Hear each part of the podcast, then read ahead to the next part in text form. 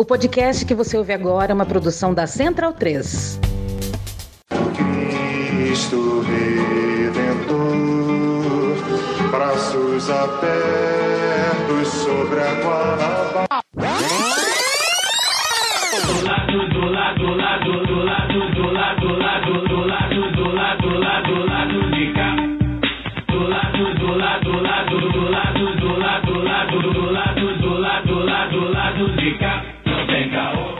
Momento, ouvintes da Central 3. Hoje é quinta-feira, dia 14 de outubro de 2021. Eu sou o Caio Belandi e este é o Lado B do Rio 214. A entrevista de hoje é com Yasser Jamil Fayad, médico, escritor e coordenador do Movimento pela Libertação da Palestina Ghassan Kanafani. O papo foi uma pedrada completa, duas horas de tudo da causa palestina que te escondem ou distorcem na mídia empresarial, com um time completo de panelistas, né? O Daniel Soares, a Luara Ramos e o Fagner Torres. Mas antes da entrevista, o tradicional recadinho dos nossos parceiros. Hey, Caio, how are you? Que isso, rapaz? Lançou inglês, hein? Gostei. Claro, cara. Tem que saber a língua dos Yankees até pra gente saber o que eles estão tramando contra a gente, né? É verdade, Fagner. A gente tem que aprender inglês, mas tem que ser em uma escola de idiomas alinhada, né? Sem dúvida. Eu tô tendo aulas de inglês na Create, que é uma escola de idiomas que ensina de forma leve, divertida, com afeto e pensamento crítico. E eu tô adorando, cara. Além de inglês, você também pode aprender espanhol e francês. As aulas são totalmente online, com no máximo três alunos por turma e uma metodologia pensada individualmente.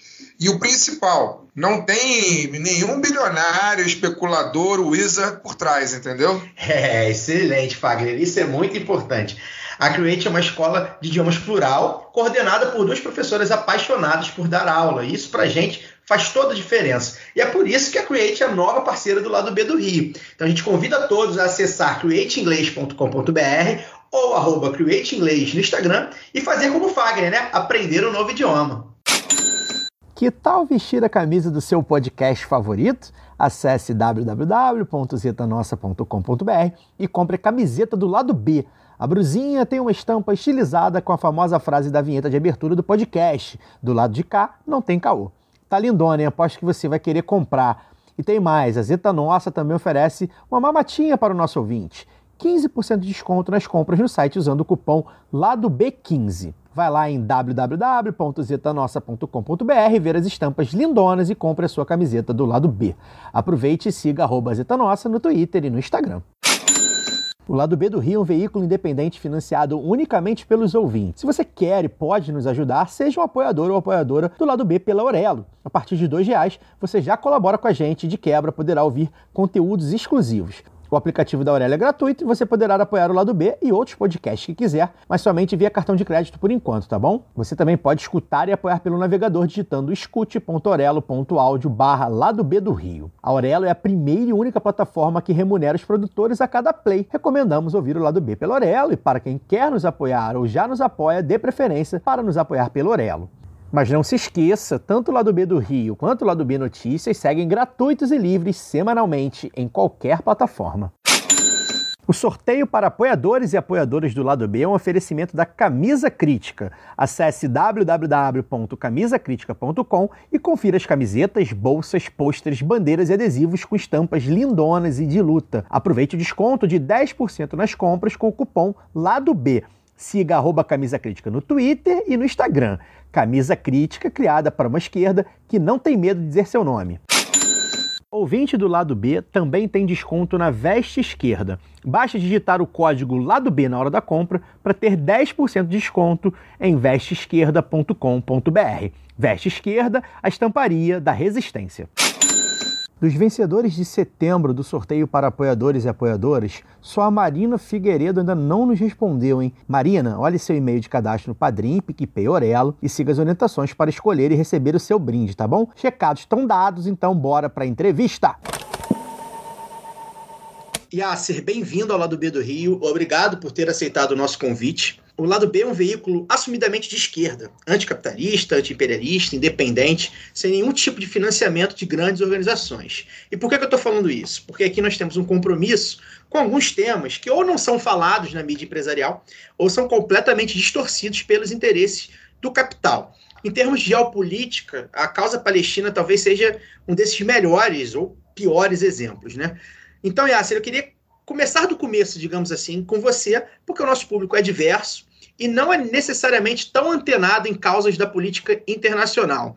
Muita gente, aí eu falo por mim também, meu caso, só foi entender a questão palestina, e mesmo assim, né, superficialmente, muito depois de ver o nome Palestina nos jornais da mídia hegemônica. É, então, o espaço é seu para você explicar o mais didático possível e o mais resumidamente possível também qual é a questão central da causa palestina. Ou seja, gostaríamos que você explicasse aos nossos ouvintes uma linha do tempo resumida, mostrando qual é a origem, né, as causas palestinas com relação principalmente a Israel, sem a manipulação e os interesses do grande capital. Então, aqui o, o, eu quero que você me dê a origem e a linha do tempo do que, que a gente fala quando a gente está falando da causa palestina. Bem-vindo. Obrigado, Caio, pelo convite. Eu agradeço a todos os, os companheiros do lado B. Bem, é, se a gente vai centralizar a questão da causa palestina de uma forma sintética, nós vamos ter que remeter ao processo de colonização sionista. Né? A colonização sionista é um processo fruto do neocolonialismo europeu, né? um, é, faz parte daquele momento histórico em que a Europa sai para uma nova onda de acumulação no mundo. É o filho tardio daquele movimento neocolonialista e que tem a pretensão uh, de se tornar um, a Palestina um território sem os palestinos e deslocando uma população que era tida como indesejada na Europa, então resolvendo para eles europeus uma questão que era deles, uma questão judaica que havia sido se formada ao longo da história deles, expulsando essa população para a Palestina e ela a serviço uh, dos interesses do Império. E o Império fundamental, o grande aliado nesse processo é o Império Britânico, o primeiro grande aliado, né, desse processo de colonização da Palestina. É importante para o pessoal lembrar que a Palestina uh, por mais ou menos aí uns 400 anos, de 1517 a, ao final da Primeira Guerra Mundial, ela pertencia ao Império Turco-Otomano, né? Fazia parte do Império Turco-Otomano. Então, nas lutas da Primeira Guerra Mundial, na, um dos desejos das potências eh, imperialistas europeias naquele momento era dividir o Império Turco Otomano em áreas de controle deles, né? Controle por matéria-prima e por controles de mercado, né? E de populações. E nesse sentido a Inglaterra fica com a colonização da Palestina, né? Sobre um pretenso protetorado dela, né? Esse é o termo que eles usam legal, né? O, não era para proteger a não ser os interesses ingleses, né? Então, aí, desse processo de colonização, é que nasce a questão palestina. Os palestinos viviam ali há muito tempo né? e não tinham, uh, na sua história, uh, por muitos anos, problemas naquela região. Né? Inclusive, numa passagem histórica, o Churchill, uh, visitando a, a região do, uh, do Oriente Próximo, da região da Palestina, ele dizia que era o remanso do mundo, do mundo, né? O lugar mais calmo. O remanso é aquele lado lá do rio que não tem muita, muito movimento. Isso era a Palestina, né? E eles transformaram aquele local, que era um local de paz, um lugar de guerra, fazendo esse movimento de translação dessa população que tinha o papel de substituir. Que é, eles apoiaram profundamente, não só eles, mas depois os, a, a subsequência de vários impérios, e obviamente na atualidade a gente sempre lembra dos Estados Unidos, que assume desde 48, mas de uma forma mais explícita, aberta a partir de 1967, a posição de ser o grande aliado de Israel. Então são no fundo vários vários impérios europeus e das extensões da Europa, no caso dos Estados Unidos, que se alinham a Israel para controlar aquele território e uh, destituir o povo palestino da sua terra e das suas origens naquele espaço uh, muito importante para nós, né? Que é um espaço uh, com um valor não só material, mas imaterial imenso. Né? Eu gosto de lembrar para os ouvintes que lá nasceram as três principais religiões monoteístas do mundo. Né? Isso não é pouca coisa né, na história.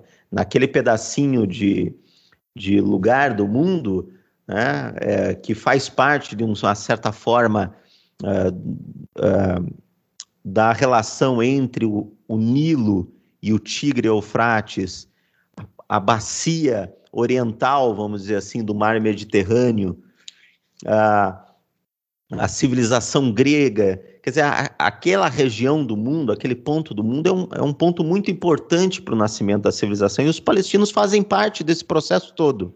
Então aquilo ali tem muita história, é saturado de história. E o povo palestino, obviamente, não, não cedeu a, a, essa, a esse desejo do império e dos impérios e do seu filhote, que é o sionismo, que é um, que é um, um movimento colonizador. Acho que assim eu te respondo, Caio, de forma breve, a tua indagação. Olá, Yasser. Aqui é Luara falando. Olá, colegas painelistas, ouvintes e apoiadores aqui do lado B. Eu achei muito interessante que o Caio tenha começado hoje pedindo mesmo esse direcionamento, porque muitas vezes a gente que se coloca à esquerda, né, numa luta anticolonialista, enfim, acaba tendo contato com a causa palestina quase que por osmose, né? Vou dizer assim, porque a gente frequenta os mesmos espaços em que isso é mencionado, ou temos algum interesse que até é genuíno, mas que esbarra muitas vezes nessa falta de acesso a mais produções, a mais entrevistas, né? É, e como é que você propõe, assim. Então, primeiro eu queria saber de você, Yasser, assim, qual que é a sua relação e quando é que você se deu conta da importância de registrar essa história, essa luta, produzir e fomentar essa produção para que mais gente tenha contato com os desafios, a dinâmica e a causa do povo palestino? Bem, eu, eu começaria assim, dizendo que é, é sempre muito difícil estabelecer o começo para mim, porque eu sou descendente de libaneses, né? Eu carrego, meu nome é Yasser em homenagem ao Arafá, né? Então eu já, eu já nasço numa família em que a luta pela libertação da Palestina era tido como algo necessário não só para os palestinos, mas para todo mundo árabe. É? Nós, apesar de sermos libaneses, vizinhos, vamos pensar geograficamente, vizinhos muito próximos, nós tínhamos certeza de que aquela terra tem um povo, tem um dono, tem, tem uma história de um povo que é um povo milenar e que nós respeitamos muito. Então, já fazia parte da dinâmica da minha família a dinâmica de reconhecer aquela terra como uma terra pertencente ao povo palestino. A outra coisa é que eu também venho de uma família de esquerda. É, e, portanto, a dimensão da luta anticolonialista estava dada. Dizer, é um critério de ser esquerda, a esquerda verdadeira, ser anticolonialista. Não existe esquerda colonialista. Né? Pode-se pintar essas coisas assim, mas a esquerda é anticolonialista. É, e esse anticolonialismo estava entranhado em nós também. Então, ao olhar um movimento que é um movimento tardio, eu sempre chamo a atenção disso, é um movimento tardio do colonialismo europeu. Por que, que eu chamo a atenção disso? E talvez seja um ponto aqui importante para vocês. É, tardio porque ele, de certa forma, relê todos os anteriores ele descobre nos anteriores quais foram os instrumentos, os instrumentais, as técnicas, os métodos que foram mais eficientes no processo de colonização. Eu falo na, mais eficientes na maldade contra os povos originários. E ao fazer isso, ele, ele de certa forma, é, é o que melhor sintetiza essa herança maldita do neocolonialismo e colonialismo europeu. Então, de certa forma, é a sofisticação máxima desse colonialismo. E isso é o movimento sionista e isso é Israel. Por outro lado, para responder a um fenômeno tão sofisticado nessa maldade de métodos, de instrumentais, você precisa também ter uma luta capaz de dar resposta a isso. Resposta a isso e resposta a todos os impérios que sucessivamente apoiaram esses, esse, uh, esse processo de colonização. E não é pouco e não é pequeno a praxis do povo palestino na luta de libertação. É por isso que, para nós da esquerda, quando olhamos para o povo palestino, nós olhamos o povo palestino com admiração, que é um povo, vamos pensar assim, é, geograficamente pequeno perto do Brasil, né? Nós estamos falando aí que a Palestina histórica deve ter o tamanho mais ou menos do que é o nosso Sergipe, né? Mas é um povo de luta. É um povo que, apesar de toda a simetria da relação de poder, se manteve e se mantém há décadas na luta e na resistência a esse processo e produziu momentos belíssimos, formas belíssimas de luta e que nós temos que, aqui no Brasil e na América Latina, olhar e aprender e reproduzir nas nossas lutas essa mesma, essa mesma imaginação, essa mesma criati criatividade, essa mesma uh, punção uh, libertadora que o povo palestino carrega. Então, para mim, eu digo assim, nasceu muito cedo, nasceu de um viés de esquerda, de ser anticolonialista e nasceu, obviamente, de ser de uma família árabe que reconhecia o povo palestino. E a gente, para somar, a gente decidiu uh, no Brasil criar o nosso movimento, que é o Movimento pela Libertação da Palestina Gassan Canafani. Nós temos um site para quem quiser nos conhecer, www.palestinalivre.com.br é um, é um site muito mais ligado à ideia de formação política do que propriamente de informação. Né?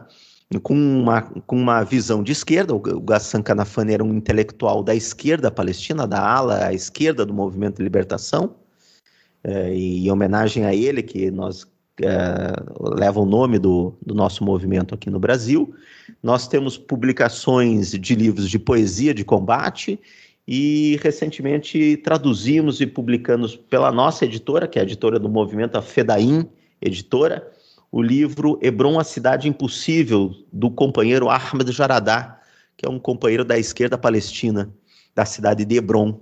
Aqui é um livro que fala um pouquinho sobre como funciona no cotidiano o processo de colonização sionista e as formas que os palestinos estão respondendo a esse a essa colonização na cidade de Hebron, com foco na cidade de Hebron. Yasser Fagner falando.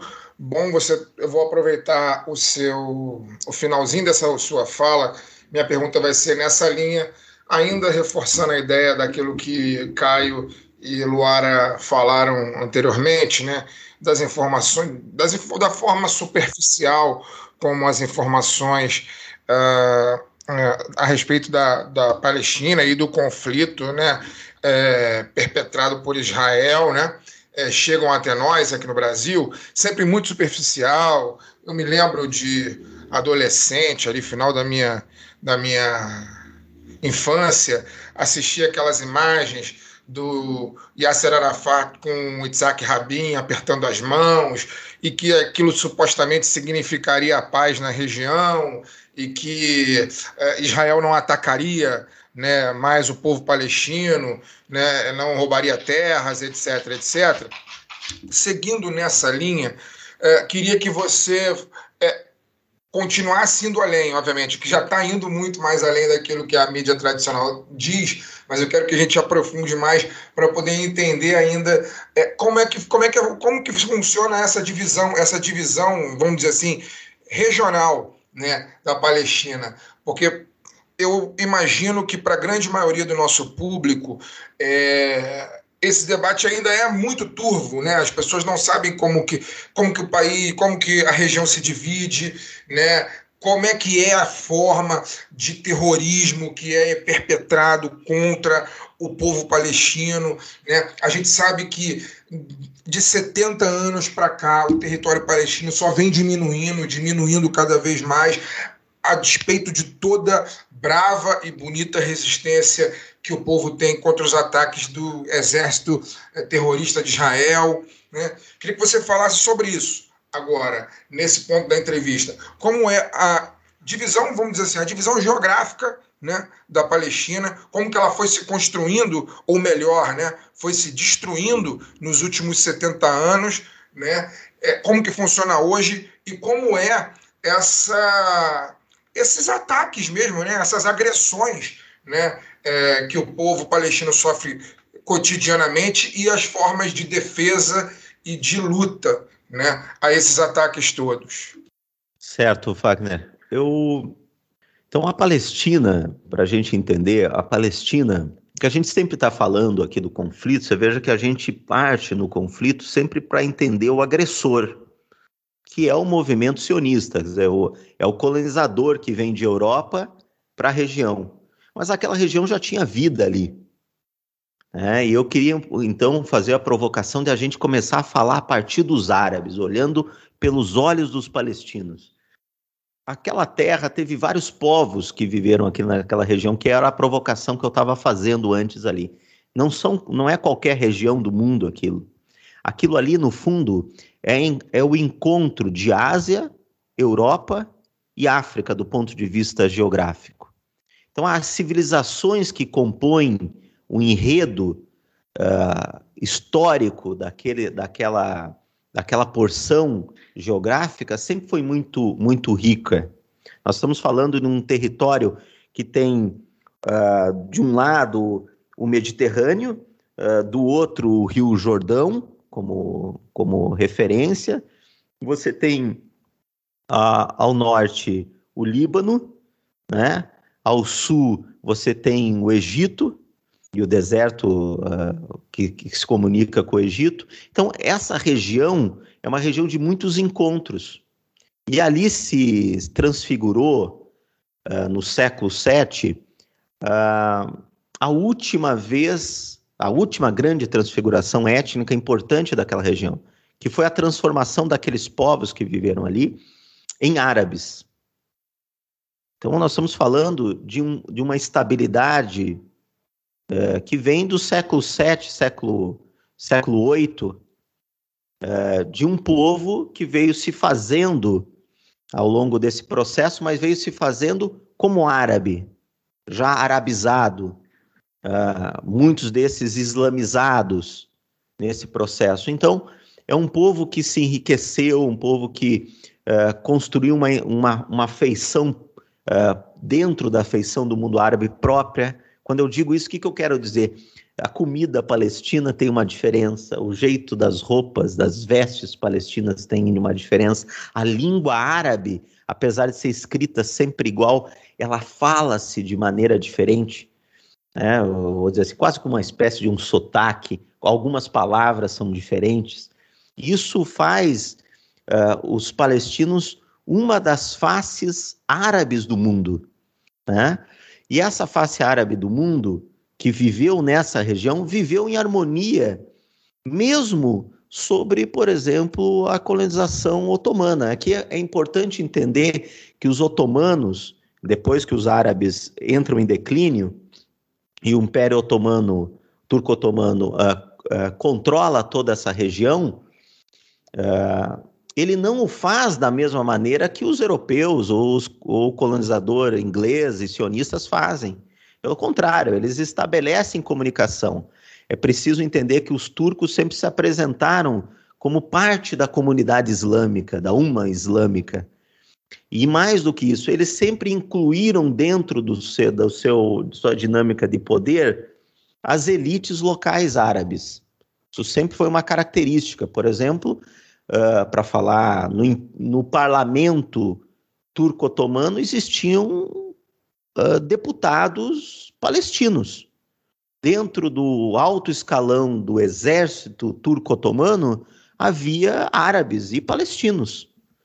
É o que você pode imaginar que numa colonização britânica não, não esperamos um árabe no parlamento inglês, né? Nós não vamos ver essa situação, um colonizado entrando dentro da Inglaterra e pertencendo como igual. Então, aquilo era um outro fenômeno.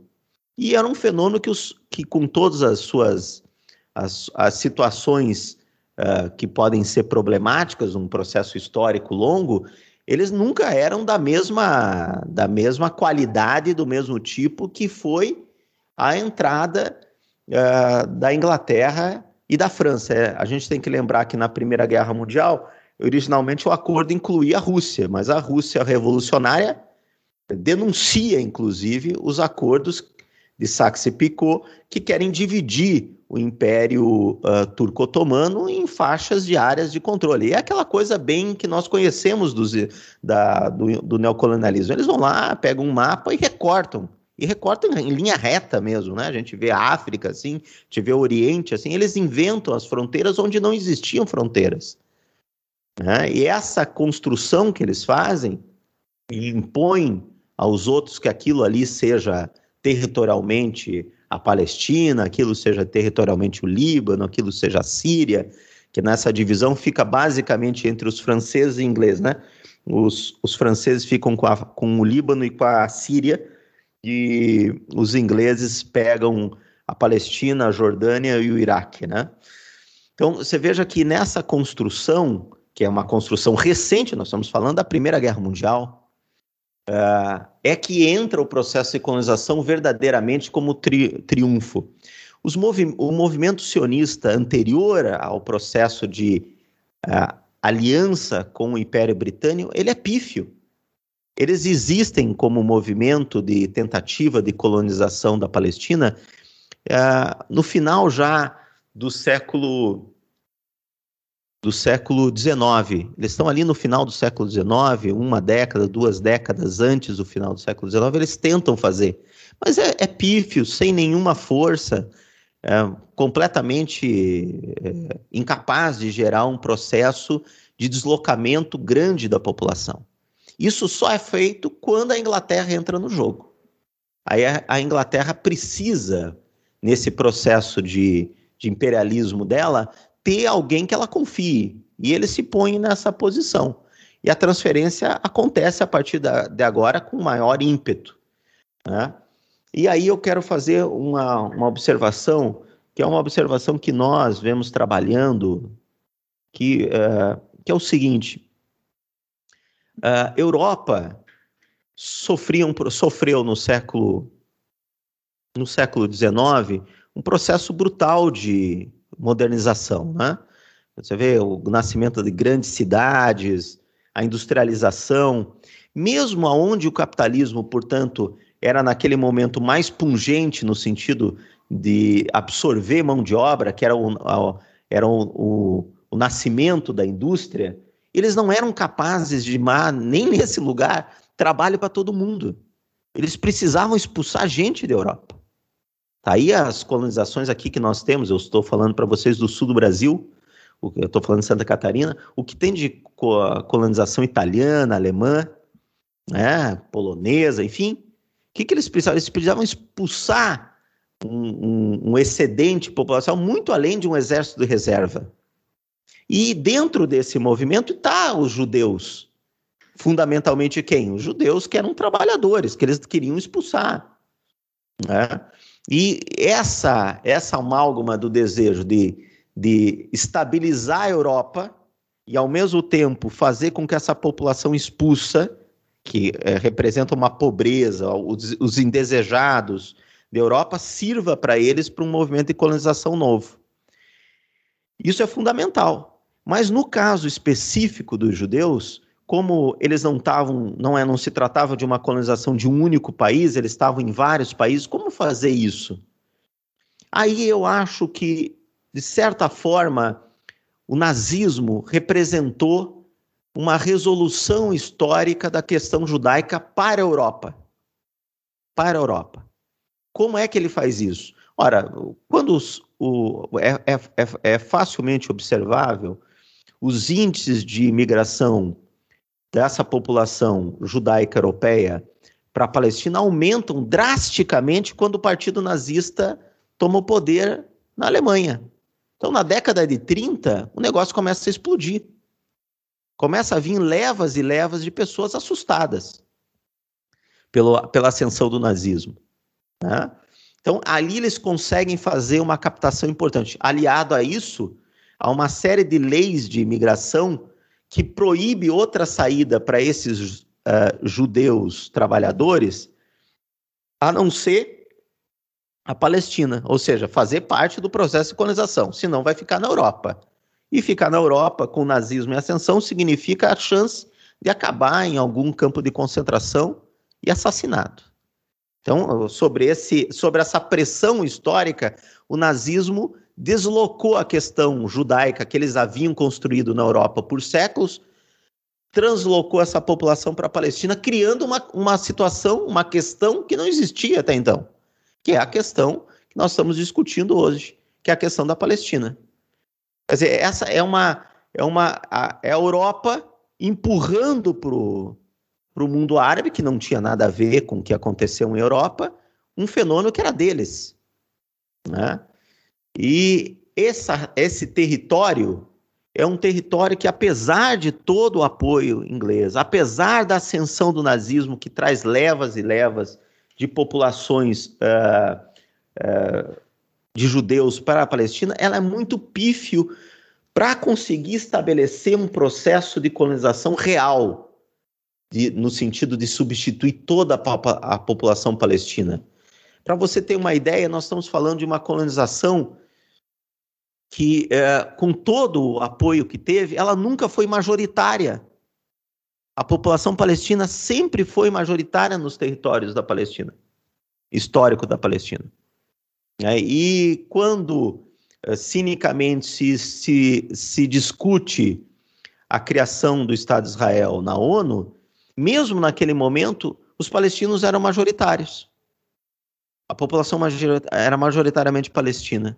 Apesar das terras mais férteis e as melhores terras na, na, na, pertença, na pertença divisão que a ONU propôs, a ONU aí totalmente controlada, obviamente, com os interesses uh, imperialistas, é obviamente a favor dessa população colonizadora, em detrimento dos palestinos. E aí é preciso, para quem está nos ouvindo, pensar assim: esse, esse surgimento em 48, ele não é em 48, ele vem sendo construído há muito tempo. Eu diria para vocês que houve uma construção de um para-estado. Houve um para-estado criado uh, para ser logo depois Israel.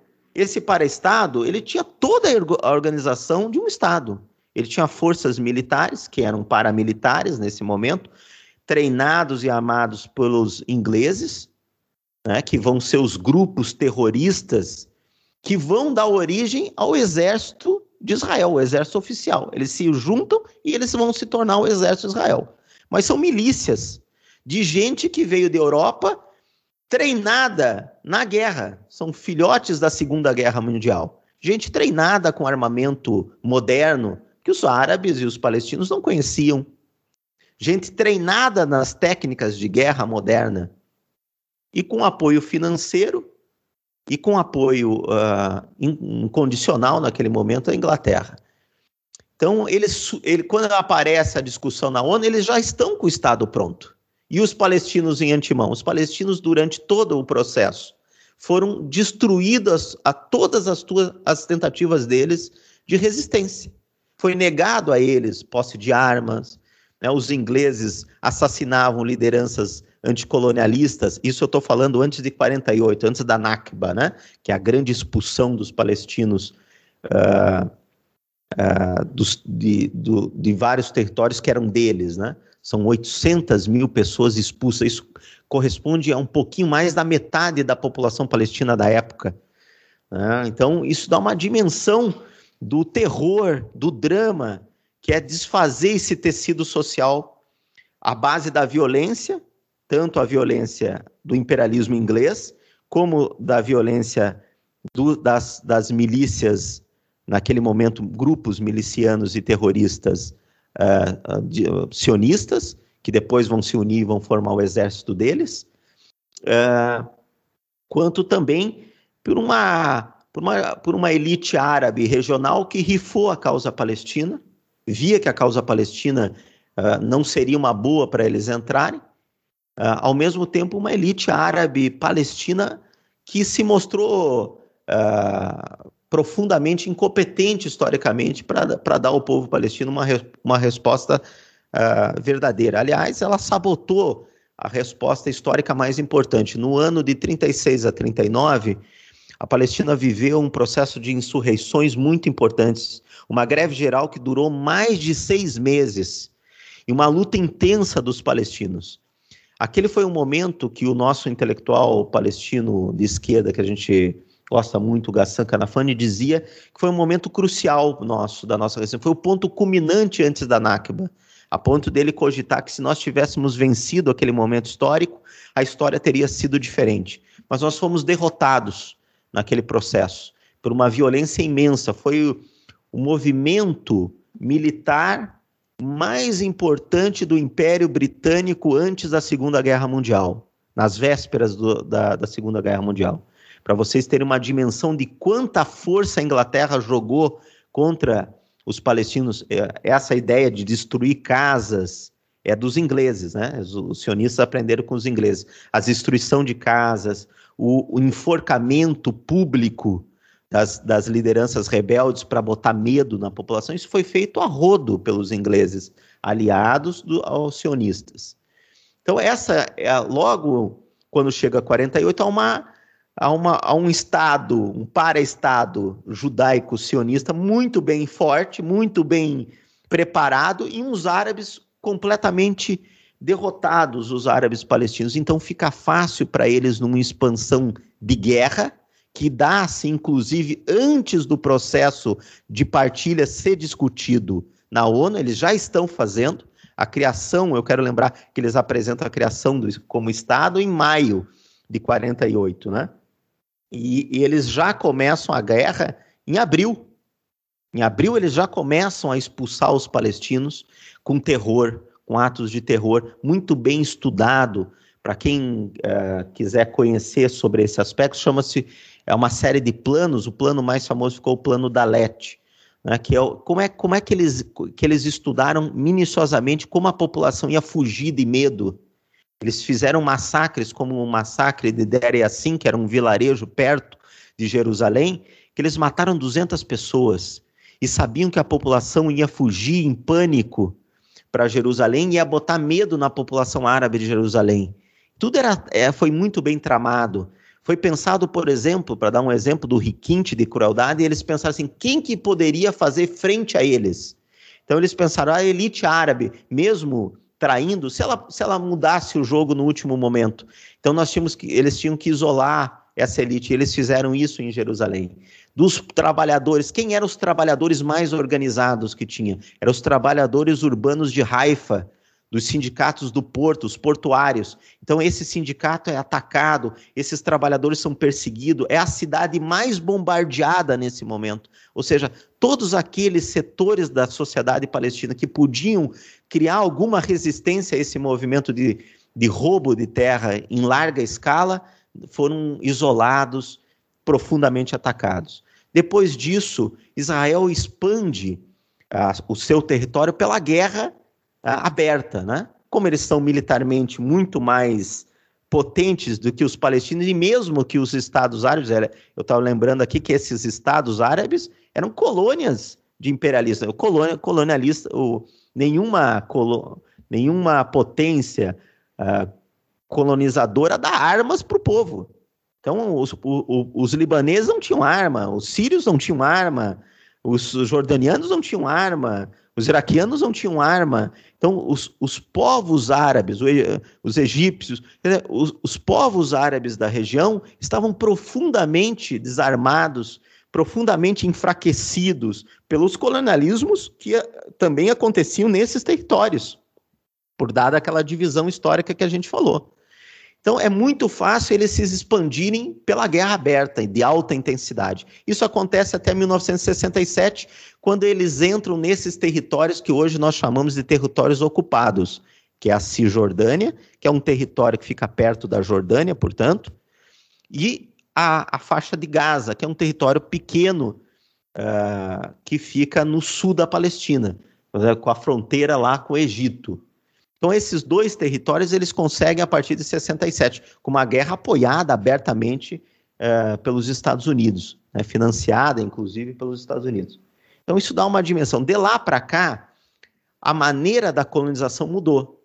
Eles não fizeram mais pela guerra de expansão aberta, ainda que eles tenham tentado em 1982 na invasão do Líbano. Mas, basicamente, daí para frente, a, a colonização se dá eu vou chamar assim de baixa intensidade. se dá roubando casas aos poucos, territórios, fazendas palestinas, plantações de oliveiras.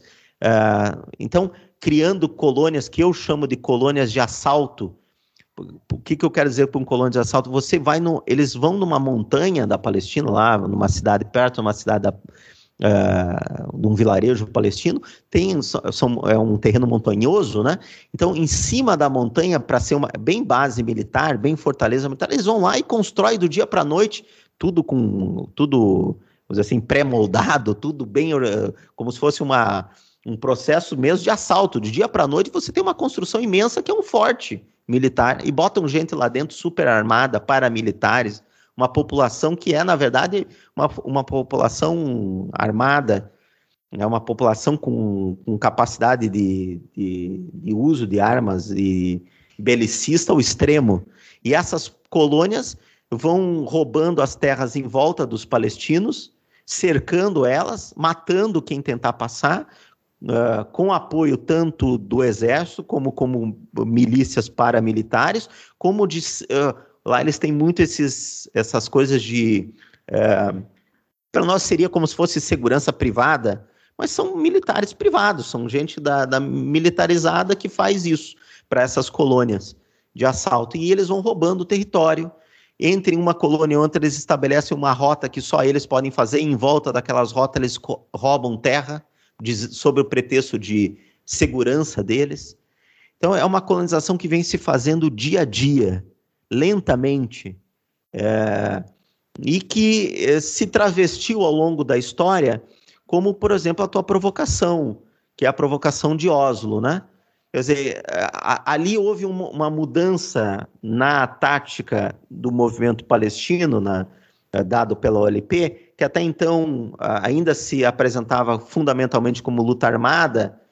Né? Então, para a gente se periodizar a resistência palestina, pós-Nakba, ela demora umas ela demora de 48 até a década de 60 para se estruturar uma organização capaz de dar vida aos palestinos uh, do ponto de vista de, de, uma nova, de uma nova forma de resistência, que é a OLP, foi a grande vitória dos palestinos. É uma frente política com vários partidos, com várias tendências políticas, mas com o objetivo de libertação da Palestina. É uma frente. Essa frente ela estabelece a luta armada com uh, um, um, movimento importante de, de libertação da Palestina. Eles fazem isso, mas na década de 90 eles mudam, uh, muito influenciado pelo principal partido dessa, dessa frente, que é o Fatah, uh, para negociações. Essas negociações nunca geraram paz. Elas, na verdade, foram um jeito de, uh, vou dizer assim, camuflar de esconder esse processo de colonização que se dá uh, molecularmente, aos poucos, né? que se dá em baixa intensidade, sob o pretexto de que se estava sempre negociando paz. Fazia-se acordos, acordos, mais acordos, e os acordos nunca aconteciam, na verdade. Israel nunca cumpriu nenhum acordo verdadeiramente. Né? Sempre que ia fazer algum movimento, quando fazia algum pretenso movimento positivo, logo depois recuava. Né? Ainda que na história vai, possa conter alguns momentos importantes né, no, nesse sentido, mas no substancial nunca mudou o jeito dela. Né? Então, de lá para cá, dos acordos de Oslo de 93 para cá, os palestinos estão numa outra nessa fase em que essa fase já, de negociações que já mostrou incapaz de responder à a, a, a, vontade e o desejo de libertar a Palestina. Esse é, o, é, o, é a realidade. Então, é um movimento que, de certa forma, está em crise, precisa achar de novo uma resposta capaz de, de estabelecer no horizonte a luta de libertação como ponto fundamental. Yasser, Daniel falando aqui. Você acabou de dizer na, na sua resposta né, da, da insuficiência do, dos acordos de paz de 1993 e como, mesmo sendo insuficientes, eles são sistematicamente respeitados por Israel. É, o principal resultado desses acordos de 1993 foi a criação da Autoridade Nacional Palestina, né, que, que assumiu uma, como o nome diz, né, uma autoridade nacional, uma espécie de embrião de um Estado diversas cidades é, da Cisjordânia e na faixa de Gaza. Entretanto, é um território extremamente recortado, né? não tem uma continuidade territorial na, na Cisjordânia, e mesmo assim, mesmo que tivesse, né, seria um país é, com, com dois pedaços, né? Um pedaço na Cisjordânia, que é no, no lado leste, entre Israel e a Jordânia, e um pedaço no sudoeste, como você colocou, em Gaza, ali, que é uma, uma faixa, como diz o nome, uma faixa né, de terra bem estreita entre o Egito, Israel e o Mar Mediterrâneo. E, e mesmo assim, como eu falei, né, na Cisjordânia não tem uma continuidade territorial, são cidades com, sob, sob o controle palestino é, entremeadas por, por território ocupado por Israel, que Israel alega né, que é, primeiro você primeiro você invade as terras e coloniza, depois você alega que tem pessoas morando ali que não pode, você não pode é, ceder a terra para a autoridade nacional palestina. Então, além da dificuldade é, normal de você construir um país num território tão recortado e atravessado por forças que na prática são inimigas, é, queria que você falasse como o Estado de Israel usa táticas de, de sufocamento econômico da, da Palestina, porque é, você imagina, se administrativamente é complicado você ter um território que é uma cidade, é, é o seu país. Aí você atravessa território hostil de outro país para chegar em outra cidade. Imagina você construir um sistema econômico, né, relações econômicas nessa região. Então, é, para você atravessar de Hebron, por exemplo, que você comentou, para Ramala, você vai ter que passar por estradas israelenses. E o, não só as pessoas, como também o fluxo econômico. Então, eu queria que você falasse como funciona isso na, na prática, as trocas econômicas entre cidades palestinas, e, e quais são as táticas de Israel para sufocar qualquer possibilidade de desenvolvimento econômico do, do Estado palestino. Certo, então eu, eu, vou, eu vou te responder assim, ó, é, para que até o pessoal em casa possa entender, porque a gente fala esses territórios, dá a impressão de que esses territórios eles, é, eles estão na, sob a autoridade de Palestina, né? Na verdade, eles, eles são espaços que não têm, por exemplo, uma fronteira própria. Né? Então, por exemplo, eu falei que a Cisjordânia fica muito próximo da Jordânia.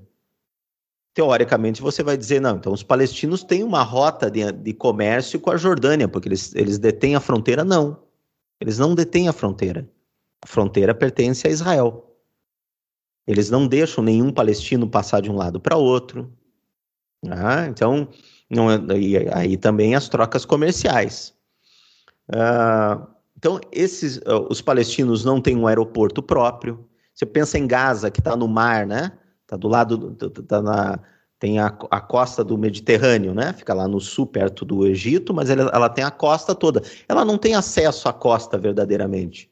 As praias eles usam um pouco, uh, por vezes se fecha, uh, o território para os pescadores é muito restrito, eles não podem avançar muito ao mar, senão são alvejados por Israel.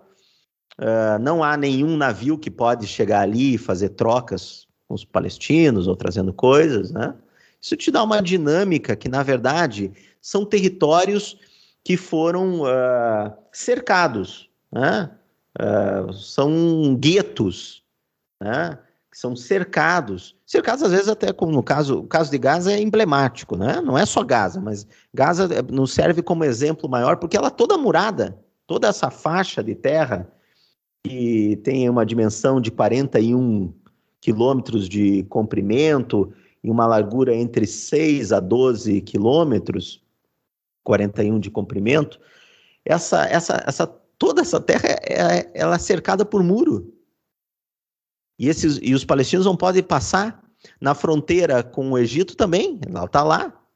Isso te dá uma dimensão de como a economia nesses lugares é controlada por eles. O fluxo de pessoas é controlado. O que entra nesses lugares de água, é controlado. Pensa, por exemplo, uma, uma, um básico de uma economia de guerra, que nós pensaríamos, uma economia de subsistência, de se alimentar. Como é que você vai alimentar numa terra daquela que você não tem acesso à água para irrigar? Os palestinos são proibidos a ter acesso a poços artesianos. Só os israelenses podem, inclusive, dentro de Gaza, inclusive dentro da Cisjordânia, sob a autoridade palestina. Mas que autoridade é essa? que você não pode fazer irrigação? Você não pode ter autonomia alimentar. Então, uh, fora isso, nesse. Eu até fiz a provocação, eu estou parecendo bem árabe, já fazendo, vendendo coisa aqui para vocês. No nosso livro, o Hebron, a Cidade Impossível, há várias coisas ali que são listadas. Eu vou dar aqui algumas aqui de cabeça para. Uh, por exemplo, você falou da dificuldade de deslocamento, porque todos têm estradas que os palestinos não podem entrar. Só os, só os israelenses podem circular.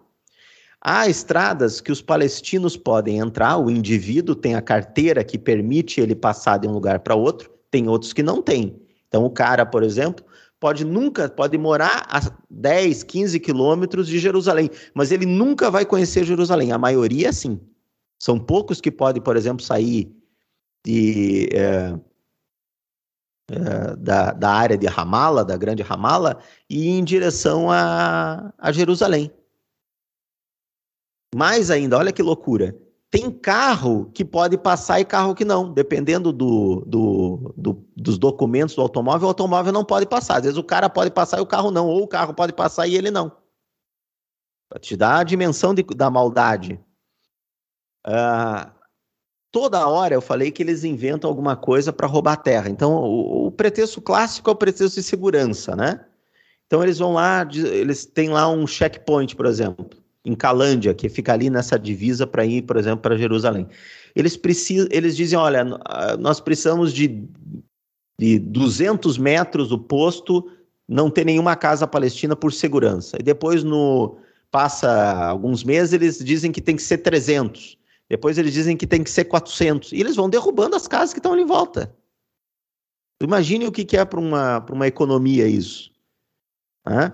Imagine, por exemplo, que em determinadas áreas, por exemplo, de Hebron, que são áreas que eles controlam, de uma dessas colônias, porque é uma colônia que eu chamei de assalto, mas uma colônia de assalto urbana, não aquela rural que eu falei em cima da montanha. Em Hebron é urbana. Por exemplo, a tua casa, você é um palestino, a tua casa precisa de reparo, sei lá, veio, uma, veio neve, né, quebrou o telhado dela. Você precisa de reparo. Eles não liberam reparo. Para que a chuva, a neve caia dentro de casa e você tenha que sair dali, para você abandonar. Se você fizer um reparo, você, eles invadem a tua casa. Olha a dimensão do negócio. Eles, por exemplo, sufocam os locais comerciais. Em Hebron, os, a, em árabe, o souk é uma espécie, é um mercado, né? Ele é sempre está nas cidades históricas, mas no centro da cidade, na Medina, que os árabes chamam, né? E nesse local, por exemplo, eles, uh, eles, eles jogam, em Hebron, eles jogam fezes, urina, porque a colônia fica um pouco acima, como se fosse uma espécie de prédio em relação à rua. Eles jogam lá de cima, das casas de cima, fezes e urina no suque nas pessoas que estão passando. Então as pessoas param de passar ali, aquelas lojas não conseguem vender, elas fecham e eles vão lá e invadem. Uh, tem, tem ruas, para falar de Hebron, tem ruas que palestinos, de de dependendo da idade, não podem passar. Se você for um palestino jovem, você não pode passar numa rua lá, que é a rua Charrua, por exemplo que é uma rua, uma rua muito importante de Hebron, porque é uma rua com simbolismo religioso, onde acontecem as, as peregrinações, porque ali é, Hebron é a cidade de Abraão, né? Onde tem a mesquita de Abraão. Então, os é uma cidade santa no Islã. Então, eles não, eles não podem passar por ali. Você falou da parte comercial. Pense então na parte, por exemplo, de deslocamento de saúde. Uma ambulância quer, quer socorrer alguém. Você não pode passar por aquela rua. Você tem que fazer quilômetros a mais para fazer um, um, trecho que seria de duas, três quadras, porque é proibido passar. É, os palestinos, óbvio, né? Quando eu falo para é, os palestinos, os, os, os, israelenses passam como querem, né? É, o que, que significa para a economia, por exemplo, as multas que eles fazem? Você pega um carro palestino, eles multam o carro palestino adoidado, eles multam os palestinos quando pelo comércio, às vezes chega ali uh, importação, porque eles detêm as importações, eles multam as importações palestinas. Então, aquele alimento que era para custar, ou aquele produto que era para custar X, com a multa, aquilo fica inviável. Vários, vários comerciantes palestinos deixam apodrecer, as, uh, não, vão, não vão pegar, no, pagaram, compraram, mas deixam apodrecer, porque as multas que eles botaram, que eles inventam, situações que eles inventam. Aí inventam de tudo, né? Vai desde questão sanitária até selo que inventam novo, aí tem de tudo. O que mais economicamente veja veja veja a dimensão de sufocar a economia no que tange a, a uma juventude, por exemplo. A juventude palestina é, que precisa que precisaria de, de, de, um deslocamento um deslocamento entre as cidades, ela ela e aqueles que fazem, por exemplo, universidade, eles não conseguem depois de formado exercer a profissão porque eles, ah, muitos deles são presos à cidade que estão. Eles não podem sair daquela cidade que eles estão. Eu falei de Gaza. Você acha que, por exemplo, eu estava em, em 2019, eu estava em Ramallah, né? E é impossível você, mesmo sendo brasileiro, né? Você se deslocar para lá. Você não entra. Você não entra. Quem dirá eles saírem? Né? Saírem para um, para uma universidade, vai estudar, vai fazer um, lá, um mestrado, uma pós-graduação, ou vai atrás de um emprego que tem em outro lugar. Não tem como. Então, é uma dinâmica perversa ao extremo. É um controle brutal. Aliás, esse é um ponto que nós da esquerda falhamos na análise de Israel. Porque Israel representa, uh, obviamente, o que ela se propôs ao longo da história, quer dizer, ser um ponto de confiança do império no Oriente Próximo, é o que eles são, e aí eles servem para tudo, servem para o assassinato de lideranças políticas palestinas, como árabe de toda a região, eles se servem para fazer guerras, se servem guerras que apara, guerras de alta intensidade, baixa intensidade, uh, de fazer espionagem, aí vai de tudo, né? Ela se serve para isso, mas ela se serve para uma outra coisa. Ela é o grande, é o grande uh, ponto de laboratório dessa, dessas tecnologias de controle populacional, de controle. Uh, de controle e, e, vou dizer mais isso, de, de técnicas, de instrumentais, de tecnologia que visa isso, o controle da população. E ela serve isso para todo mundo. Ela serve, obviamente, para os regimes de extrema-direita, ela tem uma relação fabulosa, né? Historicamente já tem. Foi o último estado, foi o, foi o único estado, na verdade, que ficou até o final defendendo o regime do apartheid na África do Sul, não é à toa, eles se identificam. Uh, mas sempre que há governos de extrema direita em qualquer lugar do mundo, eles, eles botam esse aparato inteiro, aí aparato de drone, aparato de tecnologias, de internet, enfim, aí é de tudo. Né? Essa tornozeleira que a gente conhece aí de, de, de prisão é uma invenção deles. É uma invenção deles, por exemplo, a técnica que a gente viu lá nos Estados Unidos no assassinato do, do, do, do, George Floyd né, em 2020. Aquela técnica de mobilização é técnica que eles fazem. Em 2019, nas, nas ações uh, da polícia chilena contra as manifestações que eram atirar nos olhos, isso é os, os israelenses que fazem. Havia israelenses no Chile ensinando a fazer essa técnica, atirar nos olhos. Eles fizeram isso na, na Intifada em 2000. Então, essas técnicas de, de violência, de tortura, de controle, é o que eles servem no mundo hoje. Então, basicamente, esse aparato é vendido para todo o planeta. Eles fazem esse papel no mundo de bastião da reação, né? o grande, grande, é, é, vamos dizer assim, o grande fornecedor no mundo dessa tecnologia. E eles fazem isso experimentando nos palestinos, diariamente. Né? Experimentando armamento, aquelas guerras que você vê periodicamente contra Gaza, são experimentos joga fósforo branco na população. O que, que acontece? Eles controlam a água, por exemplo, que entra. Reduz a água, vê o que acontece. Envenena a água em tal lugar, vê o que acontece. Quanto tempo demora para adoecer? Eles fazem tudo, esses experimentos ao céu livre, e fazem isso há muito tempo. Para você ter ideia da sofisticação da maldade dessa gente, é, na Palestina é comum uma plantação eu vou, eu vou chamar de pepino para ser um, um, parecendo mais o que a gente conhece, assim, é uma espécie de pepino, é, e essa plantação é relativamente comum naquela região, ali do Líbano também, na Síria também, e rapaz, ela começou a aparecer, nunca teve nenhum problema essa plantação, começou a aparecer um pássaro que comia esse negócio, cara, que mordia, as, que gostar, que, que que, enfim, depedrava esse tipo de, de plantação. Esse pássaro nunca existiu na Palestina, era um pássaro oriundo da Índia, por os caras que trouxeram para destruir as plantações palestinas. Eles trouxeram javali. Eles sabem que os, os palestinos são a, a ampla maioria muçulmana, não come carne de porco. E eles jogam essa, eles criam esses animais e jogam nas plantações palestinas para destruir as plantações palestinas. Isso para tu ver o grau de sofisticação da maldade desses caras. Então nós estamos falando, quando a gente fala de Israel, nós estamos falando do, eu vou dizer assim, do suprassumo do processo de colonização. Não é qualquer coisa aquilo dali. É muita maldade num lugar só. Uh, um ponto que eu, eu, eu, quero, eu quero aproveitar para fazer, não, não faz parte da sua pergunta, mas é, para mim é importante para que as pessoas possam entender quem está em casa.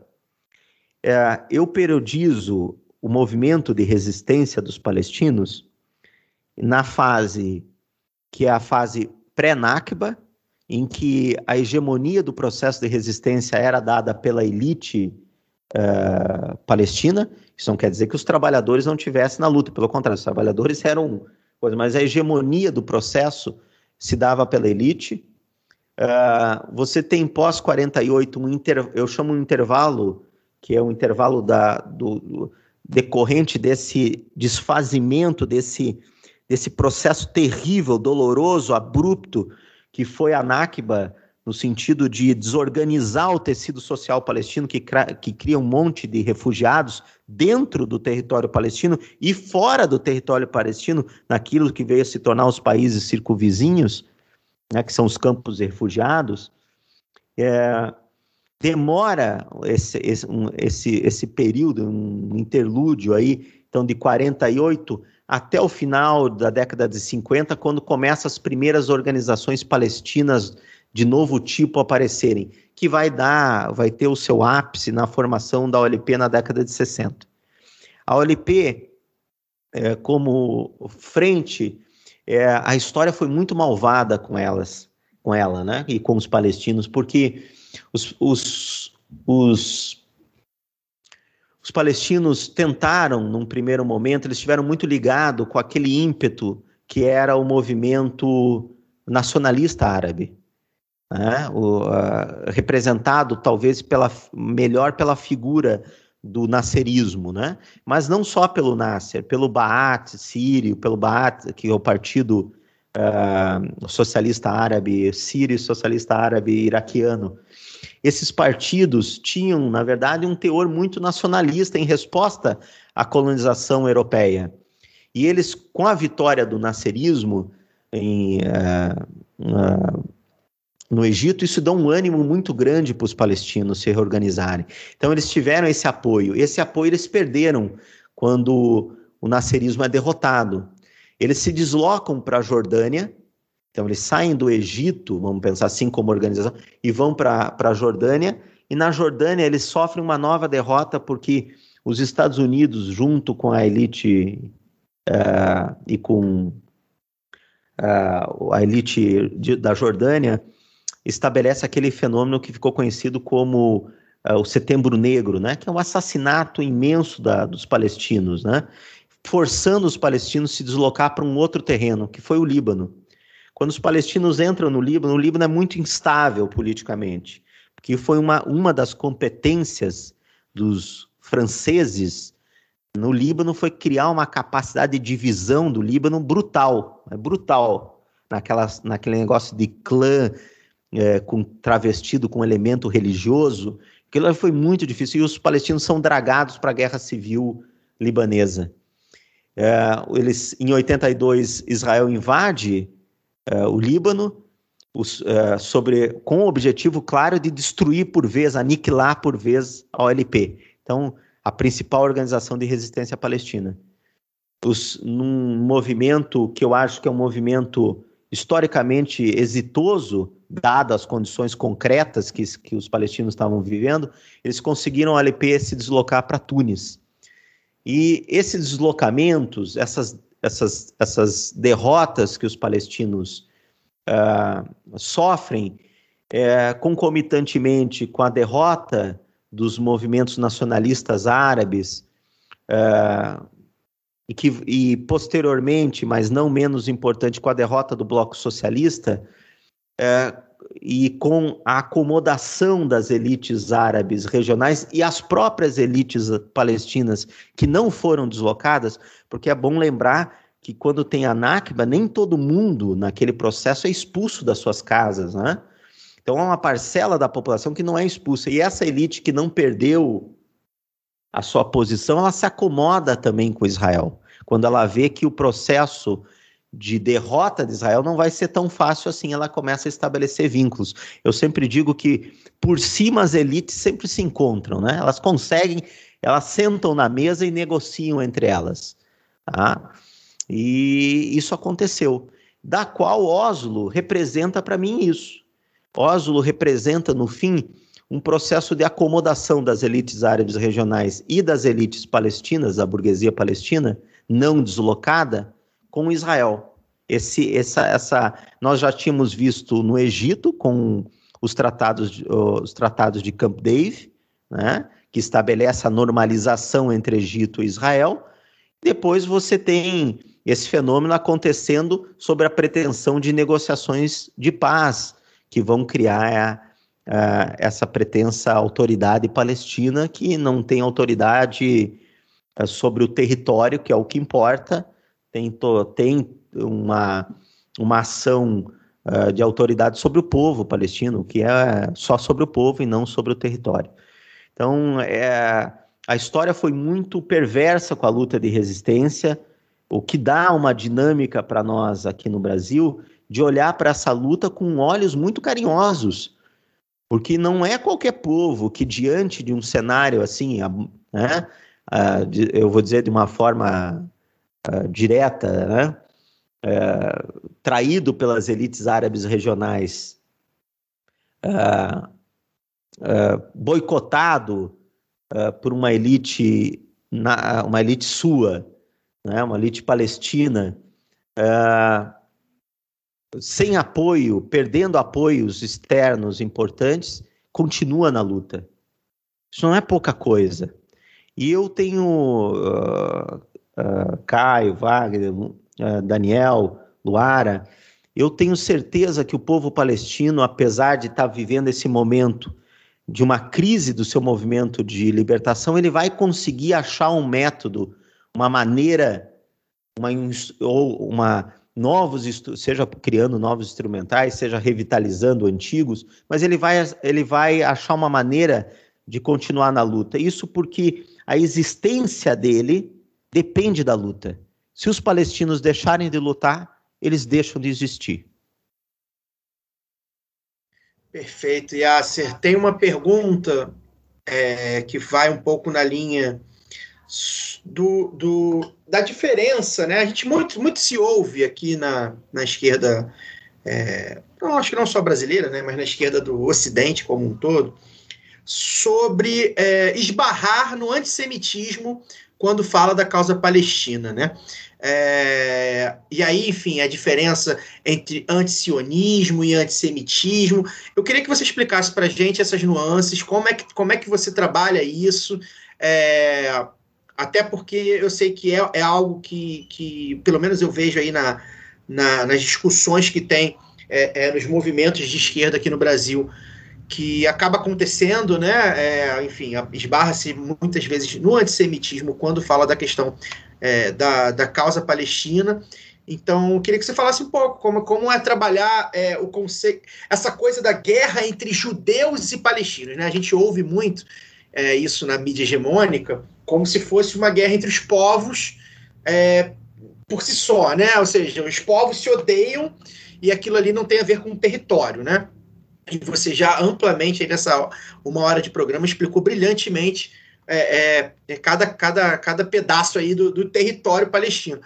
Eu queria que você falasse um pouco sobre isso, como é que você vê essa questão, é, é como é que você vê esse, é, essa nuance mesmo é, de muitas vezes no antissemitismo, a questão da, da até do tratamento da, da mídia hegemônica sobre isso, né, que parece que é um ódio aos judeus só por serem judeus, né? os palestinos têm esse ódio, né? Só por serem judeus. Queria que você falasse um pouco sobre, sobre essa questão.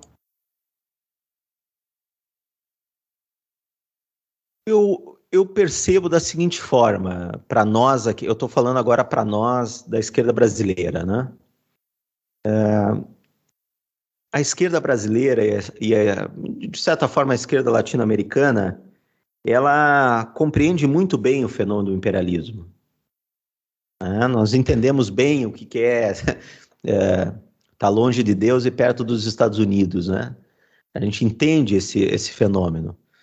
Então, o imperialismo para nós não é algo, algo difícil de entender. Então, a nossa solidariedade com os povos colonizados é uma coisa que é uma coisa bonita da nossa história. É um, é um ponto positivo na nossa capacidade histórica.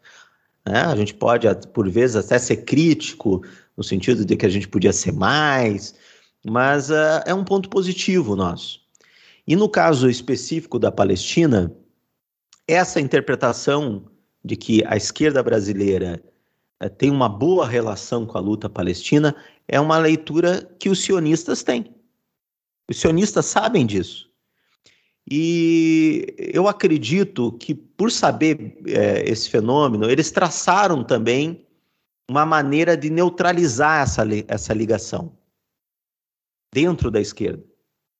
E uma delas é esse debate, que vira e mexe aparece, né? Uh, aparece essa história de antissemitismo que você listou, mas aparece também expressões como sionismo de esquerda, como a coisa apresentando por vezes Israel como uma espécie de uh, civilização contra a barbárie dos palestinos e a barbárie dos muçulmanos, porque a gente falou um pouco das representações, vocês falaram mais do que eu, que é, na verdade, uma ideia muito bem trabalhada por, pelo Edward Said, né? que é essa coisa do orientalismo, de vender a imagem dos povos árabes como bárbaros, como atrasados, como belicosos, como uh, machistas, como, uh, enfim, uh, com como terroristas, sempre essa, essa forma uh, pejorativada. Isso existe também na esquerda, no sentido de que eu, para mim, eles planejaram isso. Eu, eu lembro, assim, por exemplo, claramente que nós vivemos na esquerda um momento em que começou a se apresentar dentro dos debates internos de várias organizações políticas essa questão. Ela quase é simultânea vocês aí no Rio tiveram até um deputado federal que gostava de falar disso, né? Gostava de, de falar, por exemplo, sobre os homossexuais em Israel contra os em relação como era como era positiva a relação de Israel. Né? E eu lembro, inclusive, de uma vez que se saudava o fato de um coronel do exército israelense ser homossexual, um coronel que bombardeou Gaza, que ajudou a bombardear Gaza e deve ter matado tranquilamente centenas e centenas de crianças. E, e, é bom que se entenda que bombardear Gaza quase sempre significa matar crianças, porque a população de Gaza tem praticamente 47% da população tem abaixo de 30 anos de idade. Tá? Então, vai matar criança. Tá? Então é uma coisa. A, o grau de violência, o grau de violência é, é, dessa, dessa leitura é brutal e ela, ela entrou dentro da, do debate da esquerda. E eu acho que para neutralizar a gente. Então, como é que eu, eu trabalho isso? Primeiro, vocês viram que quando eu falei, eu chamei de antijudaísmo. Eu não usei a palavra antissemitismo, porque semita é um tronco linguístico, né? Daquela coisa lá da antropologia que estabelecia os troncos linguísticos. A gente lembra aqui no Brasil das línguas indígenas, né?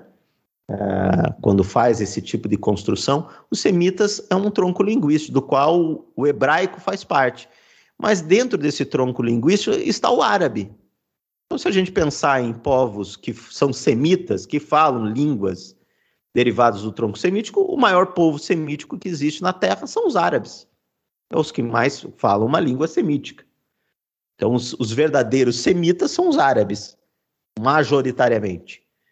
Além disso, o hebraico que eles falam em Israel é uma reconstrução, porque o hebraico era uma língua relativamente morta como língua cotidiana. Ela era uma língua ritualística religiosa, como é, por exemplo, o latim, né, para nós hoje em dia, aqui no Ocidente, né, é, para a Igreja Católica, né, estou me referindo aqui, é, uma, é, um, é um idioma usado para rituais religiosos.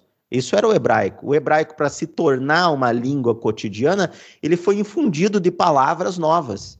Há uma operação mesmo linguística é, é, bem estabelecida, inclusive com um grupo de estudos, para fazer isso, para criar esse hebraico moderno, que é uma mistura de dialeto germânico, que é o Yiddish, com palavras que eles tentam uh, pegadas do árabe, do aramaico, do que restou do aramaico. Então é uma, uma reconstrução, assim, né? Então eu não uso antissemitismo, eu, eu uso o antijudaísmo. Agora, o antijudaísmo, eu chamei a atenção, é um fenômeno europeu. Ah, vai dizer, não houve antijudaísmo em outro lugar do mundo? Sim, pode ter havido, mas eu, eu me refiro não como um elemento sistemático, histórico sistemático. Isso não houve, isso é só um fenômeno europeu. Só os europeus fizeram isso. Esse negócio de gueto, esse negócio de programas na, na Rússia, isso é uma coisa deles.